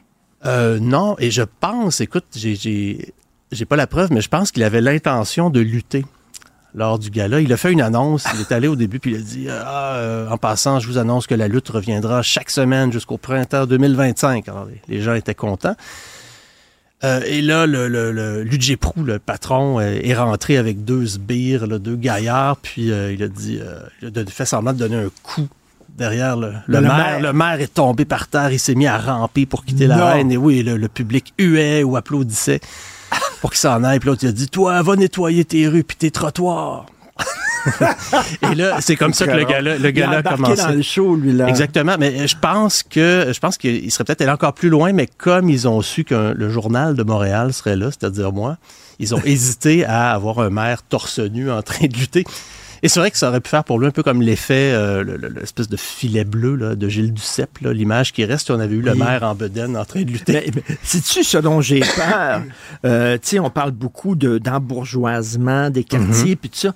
Là, ce dont j'ai peur, c'est que ça devienne comme hot, puis que là, il y a toute une gang de, de branchés qui vont aller voir la lutte à Maison de la Culture, tu comprends? Puis le, petit, le petit gars du quartier pourra plus y aller parce que les tickets vont s'envoler pour euh, une, une gang de... De, de, de, branchés qui vont aller qui aller voir ça. Ben, Si c'est des branchés qui sont prêts à se tenir à côté de l'ordinateur en attendant la minute près où les billets sont disponibles pour se les procurer, ça pourrait arriver, mais je pense que euh, non. Je pense que ça- l'éventualité me paraît assez improbable. Ça reste très, très, très populaire et c'est absolument pas ce qui, un spectacle qui pourrait plaire aux hipsters moyens, disons. Et, écoute, euh, je, euh, rapidement, euh, toi, ça fait déjà un bon bout de temps que tu fais ça, le journaliste urbain. Tu te promènes dans les coins de Montréal pour essayer de trouver des affaires qui sont le fun, puis dont on parle pas dans les journaux. Je me souviens, ton premier texte, ton premier premier, t'étais allé au cinéma L'Amour, Oui. euh, où les gens baisent en regardant des films et tout ça. Pendant C'était- 8h30, 8h30 c'est un reportage surréaliste que tu as fait. Euh, tu arrives tout le temps à trouver des idées. Est-ce que c'est une ville le fun, Montréal? Oui, et moi, je suis dépendant de, de tout. Hein. Il y a des, les gens aiment bien se plaindre de Montréal, mais des fois, les, les défauts de Montréal, c'est ce qui me donne des sujets. Euh, moi, j'ai besoin de gens un peu fous et qui vont jusqu'au bout de leurs idées ou de leurs passions. J'ai besoin d'un boucher qui se dit, moi, je vais faire vieillir ma viande pendant quatre ans. Ça, ça, ça me fait un sujet. Euh, Quelqu'un qui dit, ah, moi, j'ai 8000 bouteilles de vin, j'ai besoin d'un cellier, je vais en construire un. Donc ça, ça me donne un, un article. C'est toujours des, gens comme ça. dominatrix. Tu as fait un, un texte super rigolo à Saint-Valentin. Des dominatrix qui recevaient des cadeaux de leurs clients. Évidemment, oui, c'est parce que ben, ce sont des, des- elles se font appeler déesses, alors on leur offre des, des, des offrandes qu'elles reçoivent. Et pour la Saint-Valentin, ces, ces filles-là ont des, des amoureux, donc ils ont des cadeaux de Saint-Valentin en bonne et forme. Et en plus, ils ont une clientèle qui leur donne des cadeaux en plus. Mais c'est ça qui est le fun de lire tes textes. Puis euh, j'encourage vraiment les gens à, à- à regarder tes textes puis tout ça parce que tu nous fais voir. Moi, je regarde tes textes. Je chiante tout le temps contre Montréal. Je regarde tes textes en disant c'est une ville quand même tripante. Il se passe des affaires. Il s'agit que tu fouilles un peu. Heureusement, tu fouilles pour nous. Donc, euh, écoute, on se croisera peut-être à la lutte. Puis j'attends ton nouveau texte. Je te prendrai un billet. OK. Merci Louis-Philippe Messier, chroniqueur, journaliste urbain au Journal de Montréal, Journal de Québec. Salut. Pendant que votre attention est centrée sur cette voix qui vous parle ici, ou encore là, tout près ici, très loin là-bas, Celle de Desjardins Entreprises est centrée sur plus de 400 000 entreprises partout autour de vous. Depuis plus de 120 ans, nos équipes dédiées accompagnent les entrepreneurs d'ici à chaque étape pour qu'ils puissent rester centrés sur ce qui compte, la croissance de leur entreprise. IGA est fier de présenter l'émission À vos affaires. Pour économiser sur votre panier d'épicerie, surveillez les offres et promotions de la circulaire disponible à IGA.net chaque semaine. IGA, vive la bouffe et les bonnes affaires. Vous vous demandez si les plantes ressentent de la douleur? Ou encore, comment est-ce que les daltoniens voient le monde? Le balado en cinq minutes est pour vous. Explorez la science, l'actualité et l'histoire en un temps record. La Feu, en collaboration avec le gouvernement du Québec, est fière de propulser la série Balado en cinq minutes. Ne laissez pas les questions sans réponse plus longtemps. En cinq minutes, disponible sur l'application et le site cubradio.ca. Martino. Pour l'instant, nos avocats nous disent que tout est beau. C'est notre collègue Alexandre Dubé qui doit être déçu de travailler 7 jours sur 7 parce que lui, il adore la lutte. Hein? Moi, je suis sûre qu'il aimerait ça aller faire un petit tour euh, à la Maison de la Culture. Dès 11h30, c'est Benoît Dutrisac, évidemment, qui s'amène pour l'épisode d'aujourd'hui. Et on va s'intéresser à un sujet qui fait jaser depuis quelques semaines des employés de prison, des agents correctionnels qui craignent pour leur sécurité, autant en milieu carcéral qu'au moment de quitter le travail parce que euh, à l'intérieur, oui, on a des membres de, de, de gang de rue, mais il y a le reste de la gang aussi qui est à l'extérieur, qui, qui, eux, sont en liberté. Puis est-ce qu'ils vont les attendre à leur sortie? C'est la question qu'il se pose. C'est quoi le climat qui existe en ce moment? Donc, Benoît va en parler avec Mike Bolduc, oui, qui est président québécois du syndicat des agents correctionnels du Canada. Donc, restez avec nous. Ça commence dès 11h30 ici à Cube. Richard, je sais que tu aimes le cinéma. Euh, donc, c'est pour ça que je t'en parle. C'est une nouvelle culturelle qui vient juste, juste, de sortir. On vient d'annoncer une série de quatre films biographiques sur les Beatles. Bon. Prévus pour 2027. C'est vrai qu'on on, on connaît tellement peu de choses des Beatles. Mais- Il y a tellement peu d'affaires, ces Beatles. On est content. Mais je suis contente que tu m'amènes là-dessus parce que 2021, on a eu sur Disney euh, la série documentaire sur la création de l'album Let It Be avec, oui, bon, il y avait des, des images inédites et tout Ben ça. En 2016, il y avait eu aussi un autre euh, documentaire de Beatles, Eight Days a Week. Et là, quatre films. Écoute, Ron Howard, c'était euh, qui a fait Days of Week. Il y a Ouais. Peter Jackson qui a fait justement, euh, je parle de B. Et là, quatre films avec des comédiens qui vont jouer Ouais, les rôles. Quatre films, en fait, pour avoir les quatre perspectives des membres. On comprend le concept. Là. Un film avec la vision de Ringo. Un film, bon, on- et c'est Sam Mendes qui va être à la réalisation. Oh, oui, quand OK, même. quand Ah, même. ouais, ouais, Sam. Mendes. Ben, De- de- qui est derrière euh, American Beauty, euh, Skyfall, on pourrait en. nommer tous les jeunes comédiens actuellement qui doivent faire la queue en disant Moi, je Tu veux dis- jouer dans Ben, ce c'est film-là. ça, là, Là, c'est pas annoncé Écoute. qui va jouer qui, Wow. mais c'est sûr que la, la- Mais c'est fou quand même, là. En 10 ans, quatre films, trois documentaires. Fait qu'en tout cas, c'est les fans des Beatles euh, qui, euh, qui vont être contents euh, d'apprendre cette nouvelle-là. Dans quelques minutes, vous savez que c'est la rencontre Lisez mon petit, comme à tous les jours, évidemment. Et Marie va revenir sur cette nouvelle, comme quoi Québec, hein, qui a annoncé qu'ils vont couper dans la paperasse médicale pour que les médecins passent plus de temps auprès des patients. Selon Québec, justement, ça va permettre d'offrir 138 000 rendez-vous médicaux de plus par année. Donc, euh, si je vous invite à, à réagir, justement, à nous donner votre opinion, vos commentaires sur cette euh, nouvelle-là, que ce soit par texto au 1-877-827-2346 ou encore par courriel au studio à commercial cube.radio. Ça fait du bien quand vous interagissez euh, avec nous, que vous nous donnez votre opinion sur ce que vous pensez de ce qui fait l'actualité en ce moment. Et je vous rappelle que vous pouvez, oui, nous écouter au cube.ca et sur l'application de Cube, mais Cube est débrouillé. La chaîne télé est débrouillée jusqu'au 11 avril prochain. Donc, si vous n'étiez pas encore abonné, c'est l'occasion de venir faire un petit tour.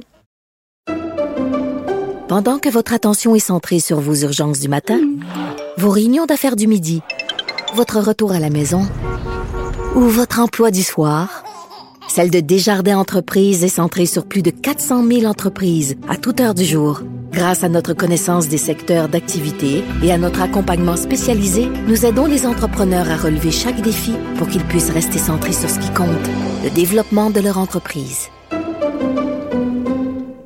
IGA est fier de présenter l'émission À vos affaires. Pour économiser sur votre panier d'épicerie, surveillez les offres et promotions de la circulaire disponible à IGA.net chaque semaine. IGA, vive la bouffe et les bonnes affaires. Vous vous demandez si les plantes ressentent de la douleur? Ou encore, comment est-ce que les daltoniens voient le monde? Le balado en cinq minutes est pour vous. Explorez la science, l'actualité et l'histoire en un temps record. La Feu, en collaboration avec le gouvernement du Québec, est fière de propulser la série Balado en cinq minutes. Ne laissez pas les questions sans réponse plus longtemps. En cinq minutes, disponible sur l'application et le site cubradio.ca. Martino. Le préféré du règne animal. Bonjour les petits lapins. Alors, nous parlons avec Guy Perkins, euh, blogueur militant pour la laïcité et la pensée critique. Et on va justement parler de pensée critique parce que tu veux parler, Guy, de crédulité. Alors, euh, tu sais, les gens qui se font pogner là, dans toutes sortes d'arnaques, je lisais, écoute, cette semaine, une journaliste du New York Times spécialisée en finance, puis en, en médias sociaux, puis tout ça, qui s'est fait pincer dans une affaire, je pense, elle, s'est fait voler 50 000 dollars dans une arnaque. Elle dit, moi, moi, il me semble que, tu sais, je je suis pas une personne peu éduquée, là. Donc, qu'est-ce qui nous pousse, soudainement, à embarquer dans des arnaques comme ça, à croire? Oh, j'entends pas, je ne t'entends pas, mon Oh. cher Guy. OK. Vas-y. Est-ce que tu m'entends? Oui, parfait. OK, ouais, ben on est tous disposés à être crédules, Richard, dans certaines euh, situations, certains contextes. Et puis, euh, à un moment donné, la- la- la- le scepticisme, notre esprit critique peut prendre, euh, peut prendre une pause, peut prendre une pause. Puis, euh, les, les arnaqueurs, souvent, c'est des, c'est des maîtres dans l'art de détecter notre talon d'Achille et euh, de dire les choses qu'on qu'on qu'on souhaite entendre. Puis, on Mm. s'en rend pas compte, puis on embarque dans, dans- on embarque dans, dans, dans, dans la dans l'arnaque totalement. Puis un bel exemple de ça, un exemple que j'aime prendre pour illustrer le phénomène, c'est quand tu vas voir un show de magiciens. Oui. Les plus grands arnaqueurs, c'est les magiciens. Tu sais, aujourd'hui, on le sait, là, personnellement, les magiciens n'ont pas de pouvoir magique. C'est des tours, ils vont jouer avec ton esprit sur ta notre crédulité qui nous habite parce que justement, on voit des choses, puis on va prendre des raccourcis pour interpréter ce qui se passe devant nous. Fait que les magiciens, c'est les, les, les illusionnistes ont ce, ce pouvoir-là justement de jouer avec les limites de notre cerveau. Que les arnaqueurs, c'est ça, c'est qu'on est tous prédisposés à ça. On a, puis même souvent que tu vas regarder les, les magiciens, tu vas dire, hey, là, je vais surveiller tout ce qu'il fait, puis je vais le voir le truc, puis finalement, tu, tu, tu le vois pas. Fait que c'est, ça, ça fait partie de notre, euh, notre ADN. Il faut juste en prendre conscience, puis après ça, essayer de se prémunir, parce qu'on, comme tu dis, avec la mention que tu viens de faire là, il y a un autre, il y a un autre euh, bel exemple, c'est le, le, le, le psychologue américain euh, Stephen Greenspan. En Oui. 2009, il venait d'écrire un livre qui s'appelait Annals of Gullibility, qu'on pourrait traduire par les annales de la crédulité.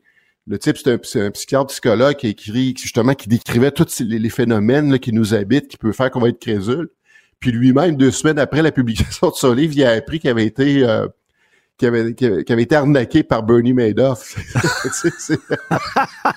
Mais ça, ça c'est c'est le fun de voir même les experts. euh, écoute, euh, est-ce que tu tu parlais de magie? euh, Michel Rivard avait une chanson qui s'intitulait Le monde a besoin de magie. C'est ça, on a besoin de croire des fois. Des fois, on dit si c'est trop beau pour être vrai, c'est pas vrai. Mais des fois, on a besoin de croire que c'est que le, trop beau peut être véridique. Parce que euh, souvent, euh, on fait beaucoup l'éloge des, des émotions, c'est correct. Les émotions, il faut que ça nous guide justement dans notre vie, parce que c'est beau, les émotions, c'est le fun. Mais trop, donné, c'est ça que ça peut faire en sorte qu'on qu'on- justement qu'on va voir des affaires qui sont trop belles pour être vraies, qu'on va embarquer, parce que ça nous plaît, effectivement. C'est ça, on aime ça croire, on veut dire, hey, ouais, ça a l'air big, là, ça a l'air trop gros, là, mais j- tout d'un coup, c'est le fameux tout d'un coup, là, ça- qui, qui n'a pas succombé à ce tout d'un coup, que ça, Oui. ça soit vrai, puis je vais l'essayer, puis, puis moi, ça m'arrivera pas. L'enfer, c'est les autres, moi, ça m'arrive pas. Je, je trouve, je suis une bonne personne, je vais pas me faire prendre. Donc, se prévenir de ça, c'est de dire, c'est pas vrai que moi, je suis tellement smart que jamais je tomberai dans des affaires comme ça. Non, il va falloir, euh, il faut être lucide constamment. Puis, euh, pas se dire, non, c'est pour les autres, ça, ces fraudes-là, c'est pas pour moi. Carrément. Puis, euh, puis, puis souvent, les gens, effectivement, vont avoir tellement être convaincus que c'est pour les autres. Euh, dans le texte que j'ai publié hier, j'ai j'ai vu des réactions des gens qui disaient Ah, il est bon ton texte, mais tu l'as échappé quand tu as parlé de la COVID. Parce que nous autres, la COVID, on a tout vu. Là. C'est, c'est- Il y avait un arnaque derrière tout ça, puis on l'a tout vu. Euh, dans l'histoire de la COVID, sais, le, le, le- la para- il y a quand même une certaine paranoïa qui s'est installée. Puis comme je le mentionnais dans mon texte, la paranoïa, c'est un sous-produit aussi de la crédulité. Puisque qu'est-ce qui est arrivé dans, dans- justement dans le fameux épisode de la pandémie? Euh, collectivement, on a vécu un deuil. Euh, un deuil, c'est quoi? C'est, la fin d'un monde connu qu'on avait l'impression de contrôler. C'est la fin de notre routine. Puis qu'est-ce qui arrive quand il y a un deuil? Souvent, évidemment, quand on a tous appris le fameux 13 mars 2020, là, que ben, non seulement le Québec, mais la Terre entière s'est mise sur pause. C'est un deuil majeur qu'on a vécu, puis c'est un choc.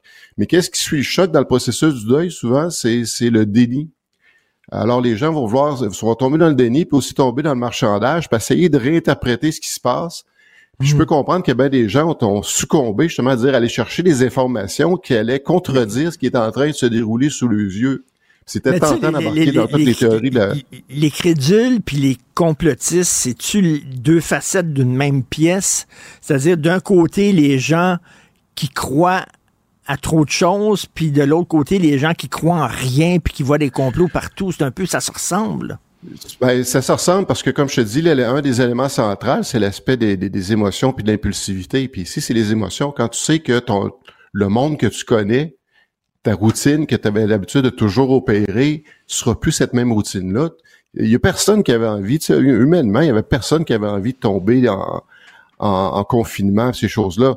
Il y a des personnes qui, sont, qui ont été résilients plus rapidement que d'autres. Il y en a qui ont jamais, qui ont jamais quitté le, le stade du déni puis du marchandage pour essayer justement de trouver un sens à tout ça parce que ça, ça faisait pas de sens, justement, un virus qui, qui nous bloque, parce qu'au départ, évidemment, tous les gouvernements ont bien réagi parce qu'on se retrouvait. C'est facile à, à posteriori de dire Ah, ça, ça a été exagéré, puis les, gouver- euh, les gouvernements ont mal réagi, mais à l'époque, on savait absolument pas de quoi face à quoi on se retrouvait. Euh, il a fallu justement y aller par petits pas pour justement prendre le contrôle. Puis on a vu comment on, il y a eu une perte de contrôle dès le départ avec des hôpitaux qui étaient submergés à l'échelle planétaire.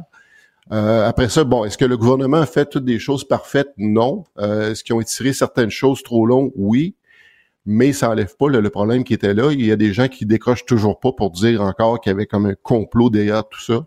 Mais souvent, c'est guidé par l'impulsivité, euh, l'émotion. Puis, comme je le disais dans mon texte, quand on devient émotionnel, Mais- on devient souvent gaga. Ben écoute, euh, là, avec l'intelligence artificielle, euh, ça va. Écoute, il y a plein de gens qui vont tomber dans le panneau. Ça va être facile maintenant de d'arnaquer les gens de plus en plus. Ben, sur- surtout si, euh, oui, ça c'est un des, des, des enjeux majeurs là, des, des qui est un danger immédiat. C'est pas quelque chose qu'on qu'on peut entrevoir pour dans quelques années. C'est un danger immédiat. C'est déjà commencé, on l'a vu. Euh, donc, oui, des gens bien intentionnés peuvent se faire tromper. Ensuite, des gens encore là qui, vont carburer au biais de confirmation, parce que souvent les gens ont déjà toutes leurs leurs conclusions de, de prédéfinies, puis n'importe quoi qui va venir nourrir ce qui ce qu'eux entretiennent déjà, ces phénomènes-là vont juste empirer les choses. Donc, euh, euh, un bon penseur critique va, va, va avoir les capacités justement de se remettre en question, remettre en question les informations qu'il reçoit. Souvent, le- pendant la pandémie, les gens me disaient Ah, c'est ça, t'as pas l'esprit assez ouvert, tu, tu balais du revers de la main, tout, tout, euh, systématiquement. Non, moi je disais donnez-moi des, un des preuves, puis surtout Ben le oui. motif. Parce que tu sais, quand tout le monde me dit Hey, ça, on veut nous contrôler, mais pourquoi là? C'est, c'est quoi la suite? Puis euh, je cherche encore c'est quoi la suite aujourd'hui? Puis moi, mon, mon prophète à moi, c'est Groucho Marx. Euh, J'aime cette citation qui disait Soyez ouvert d'esprit, puis pas au point le cerveau tombe à terre. Là. Mais merci beaucoup. Il faut être lucide et critique. Oui, merci, Richard. Guy Perkins. Tout- en tout temps, en tout temps. Salut. Salut, Richard. Merci. Pendant que votre attention est centrée sur vos urgences du matin, vos réunions d'affaires du midi, votre retour à la maison ou votre emploi du soir, celle de Desjardins Entreprises est centrée sur plus de 400 000 entreprises à toute heure du jour. Grâce à notre connaissance des secteurs d'activité et à notre accompagnement spécialisé, nous aidons les entrepreneurs à relever chaque défi pour qu'ils puissent rester centrés sur ce qui compte, le développement de leur entreprise. IGA est fier de présenter l'émission À vos affaires. Pour économiser sur votre panier d'épicerie, surveillez les offres et promotions de la circulaire disponible à IGA.net chaque semaine. IGA, vive la bouffe et les bonnes affaires. Vous vous demandez si les plantes ressentent de la douleur? Ou encore, comment est-ce que les daltoniens voient le monde? Le balado en cinq minutes est pour vous. Explorez la science, l'actualité et l'histoire en un temps record. La Feu, en collaboration avec le gouvernement du Québec, est fière de propulser la série Balado en cinq minutes. Ne laissez pas les questions sans réponse plus longtemps. En cinq minutes, disponible sur l'application et le site cubradio.ca. Martino. Sa vulgarisation est d'une grande clarté. La controverse adore Richard. C'est comme ça. Les rencontres de l'air. Lieu de rencontre où les idées se bousculent. Où la libre expression et la confrontation d'opinions secouent les conventions. Des rencontres où la discussion procure des solutions. Des rencontres où la diversité de positions enrichit la compréhension. Les rencontres de l'art de l'art. Alors, euh, Marie, euh, hier, dans ma chronique, je me plaignais qu'il y a trop de paperasse au Québec. Alors, justement, j'apprends qu'on va couper la paperasse pour les médecins de famille. Euh, Est-ce que tu penses que c'est une bonne idée? C'est une bonne idée, mais là, tombe en bas de ta chaise, là, Richard, là, on va la couper, là, mais tu un petit peu, là. Il en reste, il y a de la marge encore pour couper de la, de la paperasse. Oui, c'est, on apprend ça, c'est Christian Dubé qui, euh, qui, euh, en tout cas, qui nous annonce, dans le fond, que les médecins de famille, euh, vont avoir un peu moins de paperasse à faire, en ce sens que, tu sais, quelqu'un qui a eu un accident de, de la route, par exemple, ou en tout cas, un accident, euh, puis qui doit aller, pas de la route, excuse-moi, un accident, puis qui doit aller à la CNSST, puis euh, qui est couvert par la CNSST pour avoir son indemnité, doit aller voir son médecin de famille aux trois semaines ou au mois, ben là, on va, euh, je- ce que j'en comprends, c'est se fier sur le jugement de son médecin de famille qui va pouvoir dire, écoute, j'ai peut-être juste besoin de te voir aux deux mois pour renouveler euh, ton document, tu sais. Euh, c'est un, c'est un bon pas dans la, la- tu sais, c'est un pas dans la bonne direction. J'ai envie de te dire, enfin, mais qu'est-ce qu'on est là? Ça fait juste, juste ça, là, cet élément-là. Ça fait des années oui. que les médecins de famille puis la FMOQ disent, la Fédération des médecins praticiens disent, on peut dessus se débarrasser la paperasse. C'est, en moyenne, là, c'est une journée, en moyenne, là, une journée de temps qu'un médecin de famille consacre euh, à de la, juste de la paperasse. Jure remplir Mais ils n'ont pas, des assistants ou des assistantes pour ça, là, qui fait la, la job de paperasse? Ben, un médecin de famille qui est dans un GMF, qui est dans une clinique, faut qu'il faut qu'il remplisse pour son patient, puis là, faut qu'il signe ses affaires. Donc, je dis, c'est un pas dans la bonne direction. Mais ce que je comprends, c'est que c'est pas réglé pour la SAQ.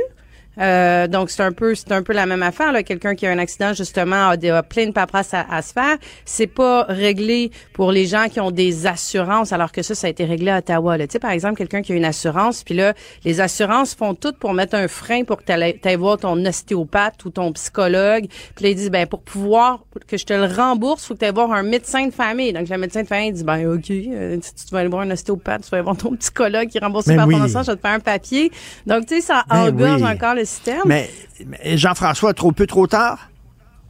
Ah, c'est jamais, c'est jamais trop tard. Euh, c'est jamais trop tard. Et chaque petit peu euh, compte. Mais écoute, tu sais qu'il y a des comités depuis. Moi, quand je suis arrivé au gouvernement, le, le- le- le comité existait donc en 94. Et il existait depuis quand? Peut-être une dizaine d'années. Donc, un comité permanent pour l'allègement réglementaire qui fait un rapport chaque année. Tu vas trouver ça sur Internet de qu'est-ce qu'ils ont réussi à faire comme allègement réglementaire. Que moi, j'étais donc au gouvernement, je suis très vieux, là, dans les années 94, euh, 99. Ensuite, je suis revenu euh, en, en 2012. Puis là, j'ai dit, bon, ça doit être bien allégé pendant tout ce temps-là. Mais non, ça n'avait pas été allégé. C'est que ce que j'avais proposé euh, dans, dans- à la campagne de 2018, c'est ce que j'appelais la grande simplification. Puisque c'est pas possible qu'un comité le fasse d'en haut, on va le faire d'en bas. Et on va partir de l'expérience citoyen, puis on va et l'expérience de l'entrepreneur. Puis là, on va suivre les processus, puis on va voir. Non, pas tout de suite, je, je suis en onde là. Bon, alors on va suivre le processus, puis on va dire à chaque étape pourquoi est-ce indispensable? Puis s'il n'y a pas de réponse à ça, on l'abolit. Puis aussi, le, le principe qui existe ailleurs euh, dans, dans, dans les pays nordiques ou les pays baltes, c'est une fois que tu as donné ton information d'entreprise ou de citoyen à l'État une fois, c'est à l'État de la reproduire ailleurs. OK? Oui. Tu n'as Oui. jamais, le- jamais le besoin de te donner une deuxième fois.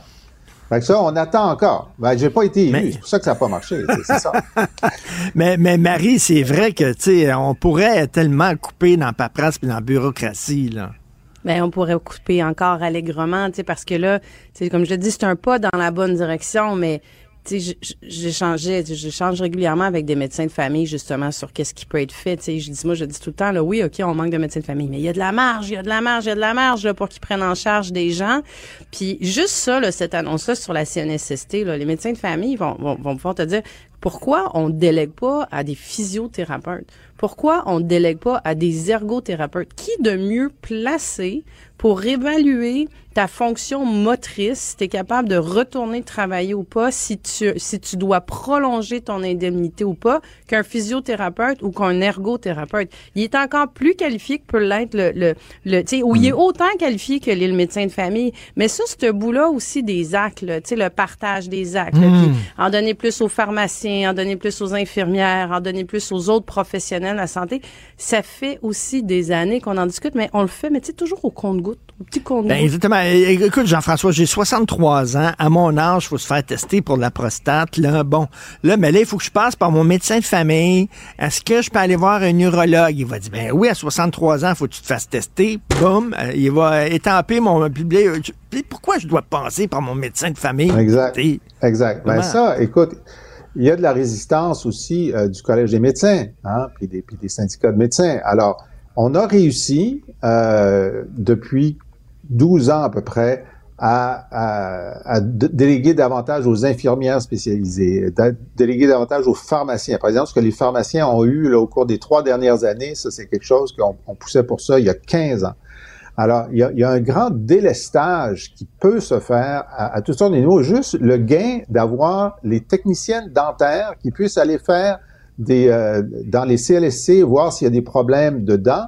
Avant, il n'y avait pas le droit de le faire en l'absence d'un dentiste. Il a fallu se battre pour qu'ils puissent le faire. Donc, il y, a, je dois dire que sous le gouvernement de la CAQ, il y a eu un progrès réel à, à différents niveaux là-dessus mais il y en a tellement plus à faire. Nous, on avait identifié 26 professions qui pourraient avoir plus de responsabilités sans passer par le médecin. Et, euh, et en ce moment, c'est le moment de le faire, là, parce que les médecins sont en demande. Finalement, ils se rendent compte qu'ils peuvent pas tout faire, euh, mais ils veulent rester. Par exemple, en ce moment, un médecin qui a une infirmière spécialisée qui fait des trucs, lui, il a sa cote sur le fait que Ben oui. l'infirmière le fait dans son bureau. Ils veulent pas lâcher la cote. Ça fait partie de ça aussi. Mais tu vois, ça, c'est, tu sais, Richard, c'est un des changements qui a été fait. euh, tu sais, je suis un ministre qui a eu cette idée de génie-là pour restreindre l'accès à des spécialistes pour que ça nous coûte collectivement moins cher, comme s'il y avait de l'abus, tu sais, comme si tu allais voir ton médecin spécialiste, ton urologue, as-tu envie d'aller faire ta colonoscopie huit fois par année? Je ne pense pas. Euh, et et, et à, lui et à son adjoint de dire, écoute, à partir de tel âge, oui, on te donne un rendez-vous, en bas de tel âge, on t'en donne pas, ou en tout cas, puis tu sais, si t'es en dehors des cadres et des normes, mais là, va voir ton médecin de famille. Mais il y a quelqu'un qui s'est dit, ah ben tiens, on va passer par les médecins de famille pour donc, pour aller voir un médecin spécialiste. Donc, ça veut dire que tu as besoin d'une requête pour une IRM, tu as besoin d'une Ben requête oui. quand tu vas voir ton radiologiste, même dans le privé, tu as besoin d'une requête. Donc, tu sais, no wonder qu'ils sont complètement embourbés, les médecins de famille, avec ce genre de rencontres-là. Puis ce qui, ce qui est dommage, c'est que ce qui est, ce qui prend du temps, ce qui était, on regarde les patients vulnérables, les patients vulnérables, les 160 000 là, qui n'ont pas de médecin de famille, qui sont orphelins, mais sans compter ceux qui ont un médecin de famille aussi, ça prend du temps à les voir. Donc, tu sais, ça, ça se fait gober par plein de requêtes qui, euh, à mon avis, pourraient vraiment être faites autrement que dans des bureaux de médecins de famille. Et, écoute, euh, Jean-François, les gens qui n'ont pas de médecin de famille, euh, sais, euh, bon, euh, moi, j'en ai pas de médecin de famille et avoir une, euh, une rencontre avec un neurologue dans une clinique privée, c'est 450 dollars. Moi, je me dis, il y a des gens qui n'ont pas les moyens, c'est c'est vraiment épouvantable. La marchandisation de la santé, comme dit QS. là.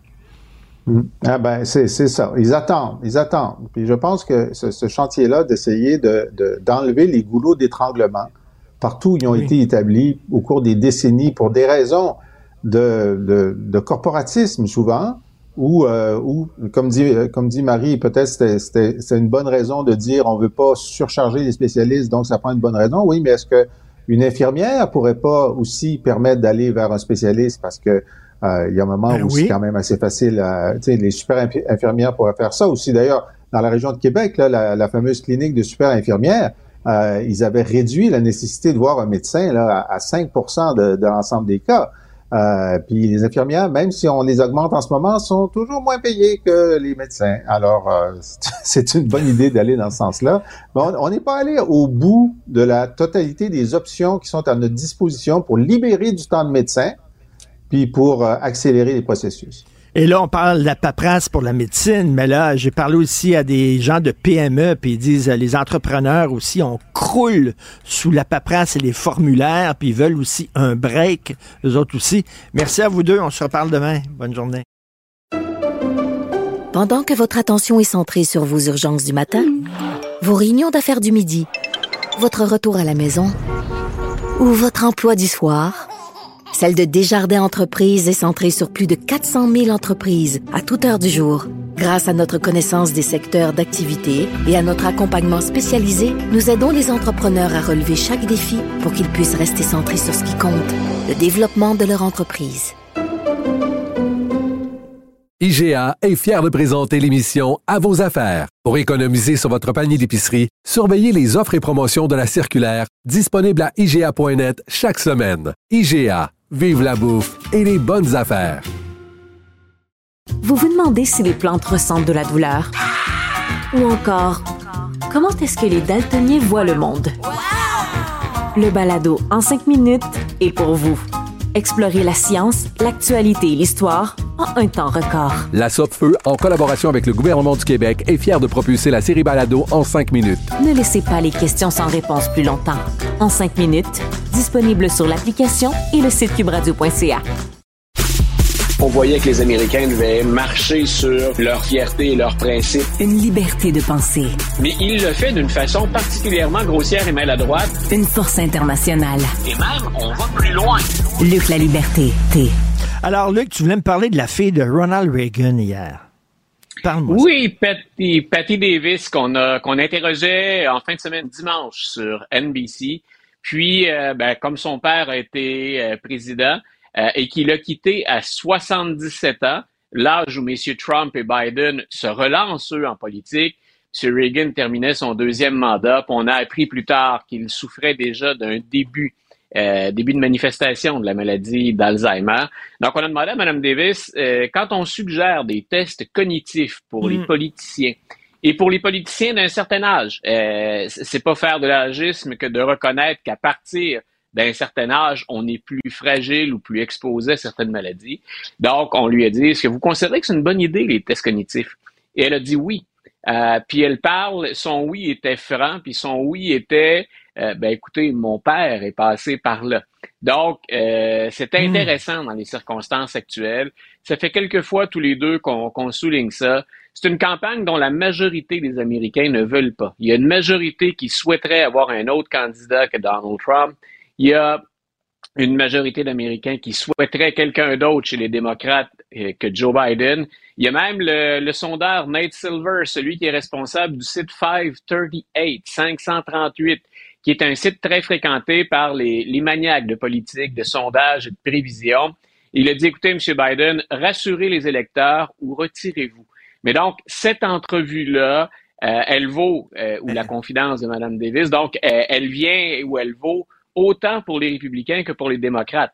Euh, M. Trump, il a le droit à une passe gratuite sur sa confusion parfois ou sur ses oublis. Mais dans les deux cas, que ce soit signe d'une maladie ou pas, ce que ça ramène sur le tapis, c'est est-ce qu'on ne devrait pas à un certain âge, ou tout simplement quand on se lance en politique et qu'on veut avoir une fonction aussi importante que celle de président américain, est-ce qu'on ne devrait pas avoir au plan cognitif, entre guillemets, je le formule comme ça, toute notre tête? Tout à fait. Est-ce qu'on a demandé à la fille de Ronald Reagan ce que son père, je sais que c'est pas bon de faire parler les morts, là, mais est-ce qu'on lui a Ouais. demandé ce que son père penserait du paysage politique actuel? Euh, C'était très clair hein, quand on dit faire. Et faut, faut se rappeler que Mme Davis a été d'ailleurs en, en porte-à-faux avec sa famille à certains moments. Oui. Euh, plus plus jeune, donc elle était même en rupture avec sa mère qui l'avait désavouée parce que, écoute, et là, ta mémoire est peut-être meilleure que la mienne là-dessus. Elle avait une aventure où elle vivait en compagnie du batteur des Eagles, mais il n'était pas marié. Donc, euh, Nancy, Nancy Reagan avait, avait à l'époque désavoué sa fille. Parce Euh, qu'elle donc- vivait, elle vivait down the fast lane. oui, puis écoute, dans le péché, selon Ben on oui. parle de deux, on parle de deux personnes très croyantes, sincèrement croyantes, madame, monsieur et madame Reagan. Donc, ce qu'elle a dit, c'est mon père serait catastrophé par la situation actuelle. Elle a dit mon père pouvait être dur en politique, mais jamais euh, se livrer à des attaques personnelles. C'est-à-dire que pour lui, il y avait un seuil, il y avait un respect, il y avait une ligne à ne pas franchir. Et elle dit, il serait vraiment découragé, catastrophé de voir le niveau d'échange de la politique actuelle. Rappelle-toi que Reagan, malgré son, malgré son bagage, malgré son histoire, on lui reprochait d'avoir ni plus ni moins en politique monnayé sa notoriété. C'est-à-dire que sans avoir joué dans des films qui se méritaient des candidatures aux Oscars, euh, il avait joué hein, à Hollywood, c'était un personnage, un poids lourd, mais on oublie souvent aussi qu'il était gouverneur de la Californie auparavant. Donc déjà à l'époque, on disait, est-ce que c'est pas peu de qualifications finalement pour occuper la Maison Blanche? On est loin de ça aujourd'hui, surtout quand on parle de, de Donald Trump. Mais pour répondre à ta question brièvement, M. Reagan serait catastrophé selon sa fille. Est-ce que tu verrais Reagan au mo- sur le mont Rushmore? Est-ce qu'il y aurait sa place sur la fameuse montagne? Parce que là, on cherche un nouveau président à sculpter dans le flanc de cette montagne-là. Oui, écoute, on a interviewé euh, 125 spécialistes en politique américaine. Euh, et eux, ils en, eux, ils en sont pas là. Celui qui le voit apparaître sur le mont Rushmore, c'est Franklin Delano Roosevelt. Donc, euh, c'est lui qui, c'est lui qui le voit aux côtés finalement de son cousin Théodore est déjà sur euh, sur le mont Rushmore. Euh, c'est ils ont publié, je crois que c'est avant-hier ou durant la fin de semaine en tout cas, ils ont publié leur propre classement de l'ensemble des 46 présidents américains en disant allons-y du meilleur au pire. Euh, et M. Trump qui se voyait lui euh, sur le mont Rushmore, ben il est bon dernier et même loin de l'avant-dernier. Et pourtant, soyons honnêtes, là, il y a eu de mauvais présidents dans l'histoire américaine, voire même de très mauvais. Et eux le font euh, apparaître au dernier rang et aussi dans une catégorie à part, au premier rang. Le président, rappelle-toi qu'on a fait la guerre de sécession et on parle de toute l'histoire américaine. On a dit M. Trump est celui qui a fait le plus pour diviser les Américains. Alors qu'on essaie à la présidence d'être rassembleur, hein, on est le consoleur en chef de la nation quand il y a un problème. Donc, ces spécialistes-là euh, disent il est bon dernier, c'est même pas serré. là. Il n'est pas menacé pour l'instant dans, dans sa position de dernier président. Mais écoute, il pourrait acheter sa propre montagne et embaucher un sculpteur. Ben, écoute, c'est, presque ce qu'il a fait avec sa fondation. Rappelle-toi que la fameuse fondation Trump, qu'on a fini par démanteler parce qu'on a prouvé que c'était un racket en très mauvais français, que c'était une arnaque, euh, il s'était servi des sommes de la fondation pour se faire faire deux portraits grandeur nature de lui. Donc, quand on parle d'une fondation, quand on parle d'une fondation, donc on parle habituellement d'aider quelqu'un d'autre. Il semble que Trump soit son meilleur ami. Alors il s'est dit pourquoi pas regrouper les deux dans un portrait que ma fondation va payer. Et je répète pas mais deux portraits euh, pour lesquels il aurait utilisé ou détourné les fonds de sa propre fondation. Écoute, incroyable. N'oublie pas, il est encore temps de contribuer à la campagne de sociofinancement de Donald Trump pour, euh, pour le sortir de la misère, mon cher Luc. Écoute, c'est la période pour investir dans mes REER. Moi, je retire tout et je finance Trump. Donc, Merci, à demain, Luc, la liberté. Salut. bye, une bonne journée. Merci à toute l'équipe qui m'appuie à la recherche. Florence Lamoureux, merci beaucoup Florence.